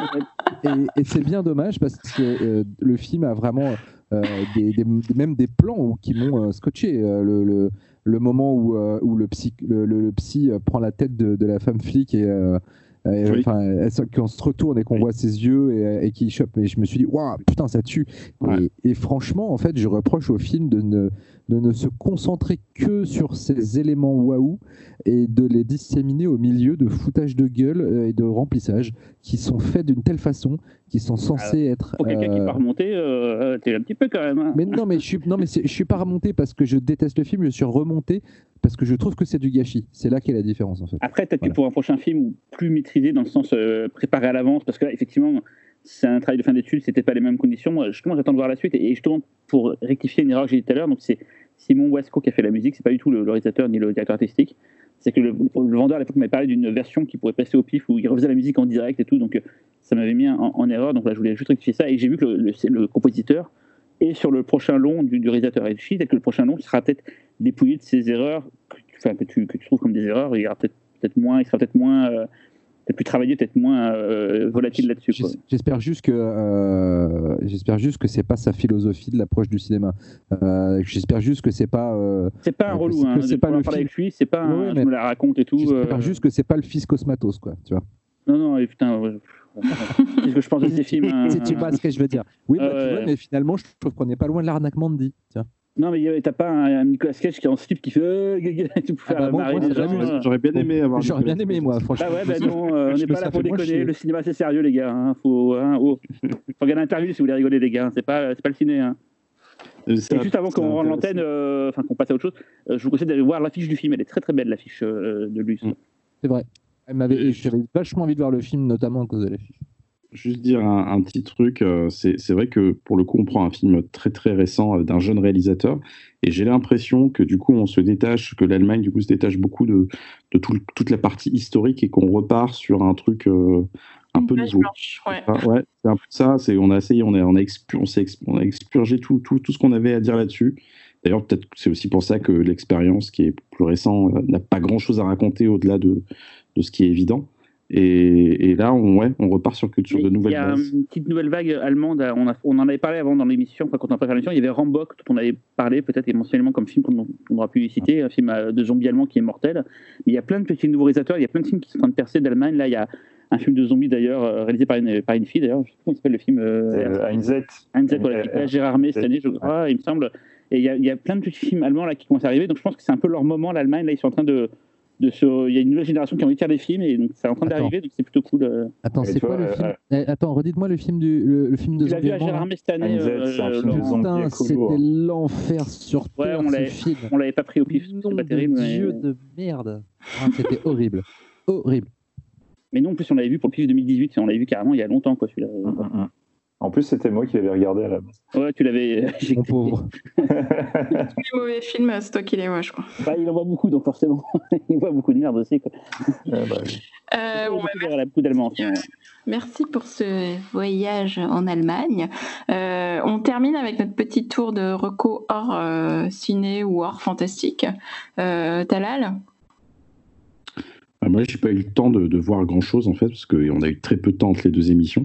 Euh, j'ai fini, euh, je peux parler rapide, rapido de, de Mindhunters que j'ai fini, euh, la saison 2. c'est con, hein, parce qu'elle a commencé il y a, il y a presque un an, hein, c'était l'été dernier, il me semble. La série Et, comment? La série qui est inspirée de Stéphane Bourgoin, c'est ça? c'est euh, euh, bah, donc euh, la suite de la première saison qui, est toujours drivée par David Fincher. L'impression que bah, c'est pas comme House of Cards où il a, posé, il a posé des bases et puis il est parti faire ses autres trucs. Là, pour le coup, c'est une série vraiment qui lui tient à cœur.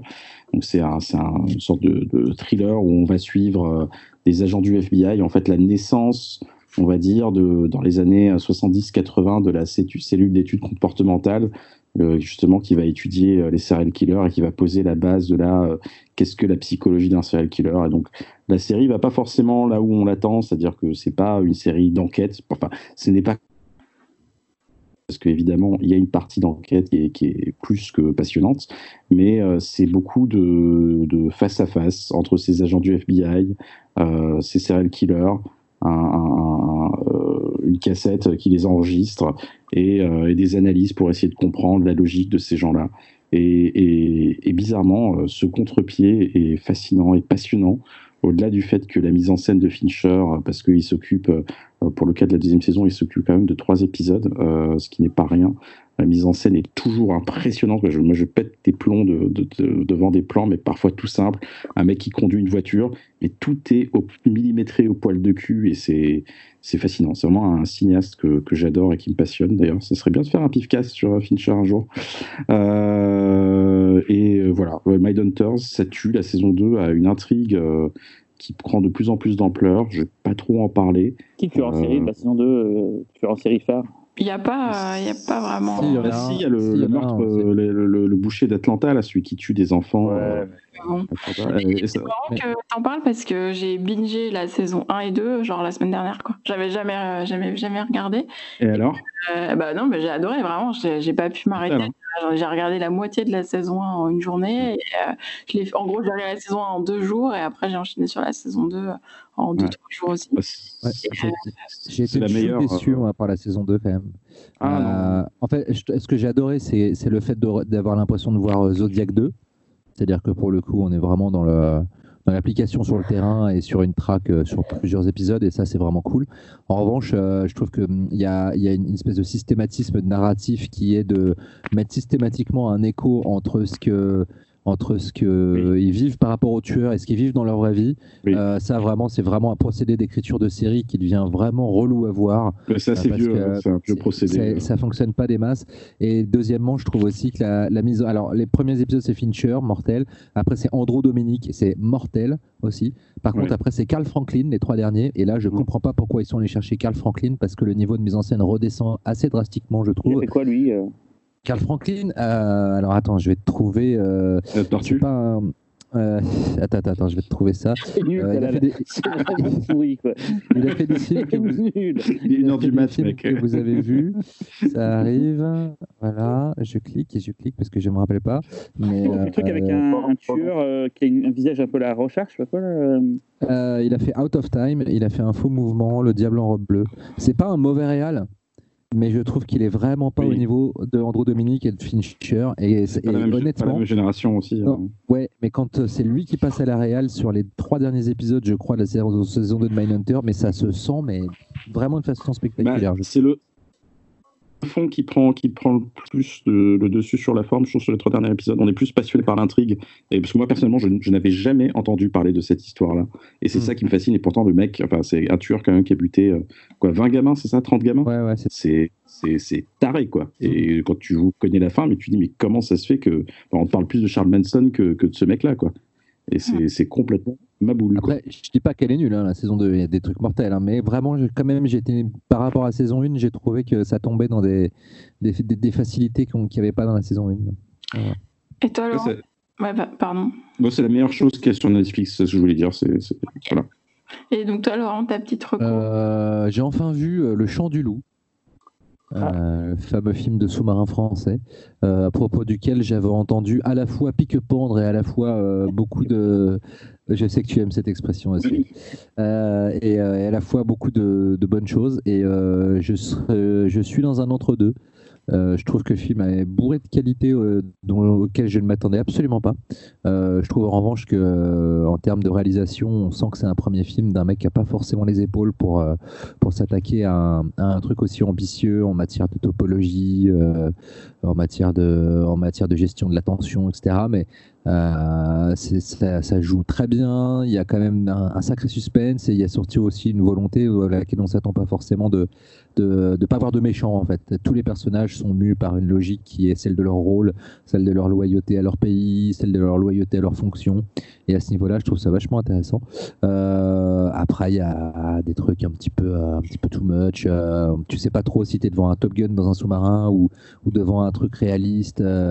Dramatique euh, c'est voilà un peu le cul entre deux chaises au niveau euh, tonalité mais franchement quand même euh, pour un premier film de genre français, enfin de genre en tout cas, c'est pas, enfin c'est un film d'action slash suspense, c'est pas un film fantastique, mais du coup, je trouve ça quand même assez prometteur et assez intéressant, voilà.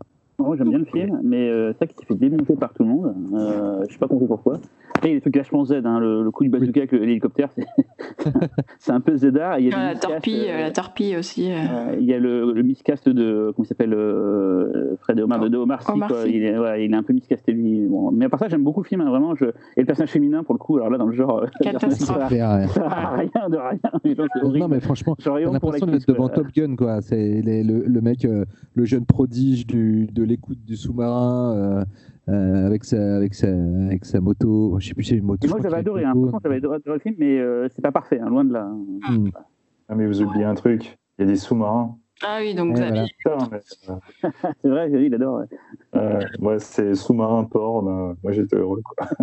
Après, pareil, le côté Top Gun m'a saoulé, mais bon.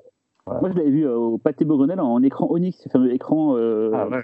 Ah, t'étais t'étais allé avec Greg, euh, avec Greg Levoir, Non, non, c'est ça? avec euh, Paul Ferré et on, on, on avait vu ça. euh, Enfin, c'est le film qui passait à ce moment-là, quoi. Et du coup, c'était le prétexte d'aller voir ce film-là, mais du coup, j'étais content. Alors, on va parler de la technologie, c'est autre chose, ça, mais voilà, c'était dans ce cadre-là que je l'avais vu, quoi. Euh, Xavier, ta reco? Bah, du coup. Quel album euh, je suis- oui, je suis désolé, j'ai pas le temps de voir des films, donc du L'album coup, jour. C'est encore une reco musicale. euh, et là, je, vais, je pensais être plus Tim Laurent, là, pour une fois. Ah. Euh, parce que du coup, comme j'écoute euh, beaucoup de musique, je me cantonne pas à un genre particulier, j'écoute plein de trucs. Et là, en l'occurrence, c'est du hip-hop. Donc, euh, je pense que j'aurai une oreille, une oreille, attentive de la part de Laurent. Euh, j'ai euh, beaucoup aimé l'album euh, Innocent Country 2 de Quail Chris et Chris Case. C'est, euh, je m'attendais pas vraiment à ça. Moi, ce que j'aime bien, c'est un hip-hop euh, plus euh, organique. Euh, moi, j'aime bien quand il y a des cuivres, des trucs comme ça. J'aime bien quand c'est un peu jazzy et tout. Et, en fait, bah, je me suis écouté ça. C'est sorti le 20 avril. c'est très cool, c'est tout ce que j'aime en fait. C'est juste, voilà, pas mieux, c'est tout ce que j'aime. Et les, les, les, paroles sont super. C'est c'est du, c'est cool et c'est cynique en même temps. C'est, euh, voilà, écoutez ça, c'est vraiment, vraiment, vraiment sympa. Si vous n'êtes pas très fan de hip-hop, vous trouvez peut-être ça un peu chiant, je peux comprendre. Mais franchement, essayez de l'écouter au moins une fois. Ça vous mettra vraiment dans une petite ambiance un peu pépouse si vous écoutez pas les paroles, mais si vous écoutez les paroles, c'est encore mieux. Donc on vous mettra le bandcamp, parce qu'ils sont dessus. Voilà, écoutez ça. je, valide, c'est typiquement le, le hip-hop que j'adore. Ok. Euh, Cyril?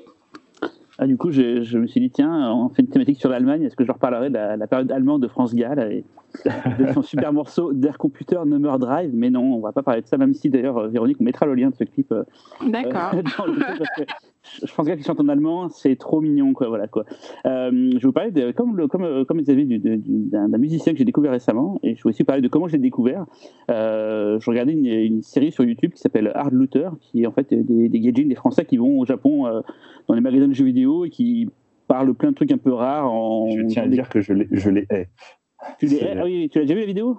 Bien sûr. Ouais. Bah, c'est vraiment c'est hyper bien foutu. C'est euh, le mec qui produit ça, c'est la SNK, c'est le mec qui a fait un magazine qui s'appelait euh, Game Fan, qui était vraiment génial, quoi.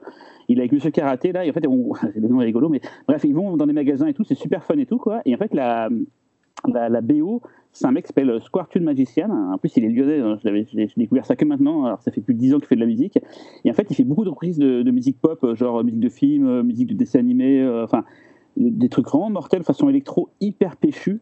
Euh, on vous mettra le lien vers ce bandcamp et je vous conseille deux morceaux en particulier. La reprise de Power of Love de Ye Louis and the New, euh, la musique donc de, de euh, Retour le futur. Le morceau s'appelle DeLorean mon amour, ça vous fout la patate.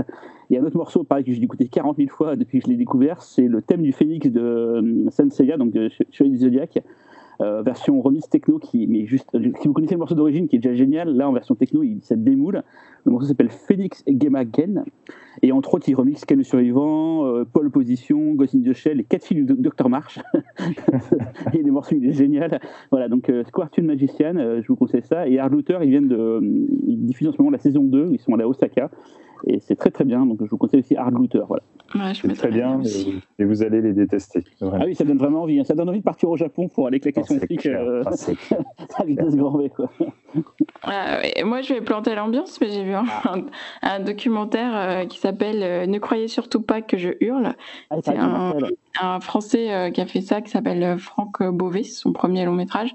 Et en fait, c'est un film qui n'est, enfin, c'est un film documentaire, parce qu'en fait, le, le réalisateur raconte, c'est comme un journal intime, il va raconter une période de sa vie en fait où il venait de se séparer de son conjoint euh, et où il a passé à peu près euh, six mois euh, seul dans une maison isolée dans un village en Alsace, sachant qu'il n'avait pas le permis et pas de voiture, et donc a un peu géré son, chagrin. Et en fait, il a fait que regarder des films pendant cette période. Et du coup, en fait, le documentaire n'est fait que avec des images des films qu'il a vus pendant cette période. Donc en fait, il y a sa voix off qui raconte cette période de sa vie. donc ah, ça peut faire un peu peur au début parce que il a un ton assez monocorde et, et donc euh, ça, ça, paraît hyper austère. Mais en fait, ce qu'il ce écrit, enfin la manière dont il écrit son vécu, c'est très très euh, bien écrit, c'est sincère, c'est direct. Donc euh, il n'y a pas de, c'est pas c'est pas misérabiliste, etc. Donc c'est très facile à écouter et à comprendre. Et en plus, la manière dont les images sont montées, enfin, c'est vraiment c'est à voir, c'est très surprenant et il arrive à faire passer l'émotion, c'est-à-dire que entre sa voix et les images euh, qu'on voit, à la fin, on a l'impression de connaître euh, sa vie et de comprendre ce qu'il a traversé. Et il y a vraiment ce truc de, euh, ouais, de raconter, de journal intime illustré. Et en même temps, c'est aussi une, déclaration d'amour au cinéma, évidemment, puisqu'il regardait beaucoup de films et que tous les films qui, à la fin, il y a la liste de tous les films qui sont dans, dans ce film-là. Donc, ça dure très très longtemps dans le générique. et voilà, donc c'est vraiment un cri d'amour au cinéma et comment aussi le cinéma peut aussi nous aider à traverser parfois des périodes difficile de notre vie. Euh, vraiment, à voir, c'est un ovni et c'est super beau. Voilà, je il paraît que c'est mortel, tout le monde c'est génial. Et tu l'as vu comment? Parce que du coup, il est sorti en VOD ou ah, Il dispose sur, Plus en ce moment là.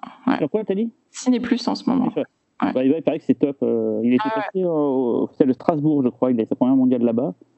Et ouais, il paraît que c'est vraiment mortel. Quoi. Ouais, ça dure que heure et quart. Euh, donc, voilà, J'avais vu un film de Guy Madin récemment, un film qu'il avait fait qui s'appelle Le Rayon Vert, je crois, où pareil, c'était des extraits de films qui remontaient en faisant des filtres et tout. C'était pas parfait, mais il y avait une petite poésie qui s'en sortait en fait. Ah, mais c'est ça, c'est de la poésie quoi. Donc voilà. Eh bien, merci à tous les quatre. il est 1h du matin, nous sommes en super forme. Très bien. La pêche. Et bah, on se donne rendez-vous dans deux semaines. Yep. Ouais. Bye.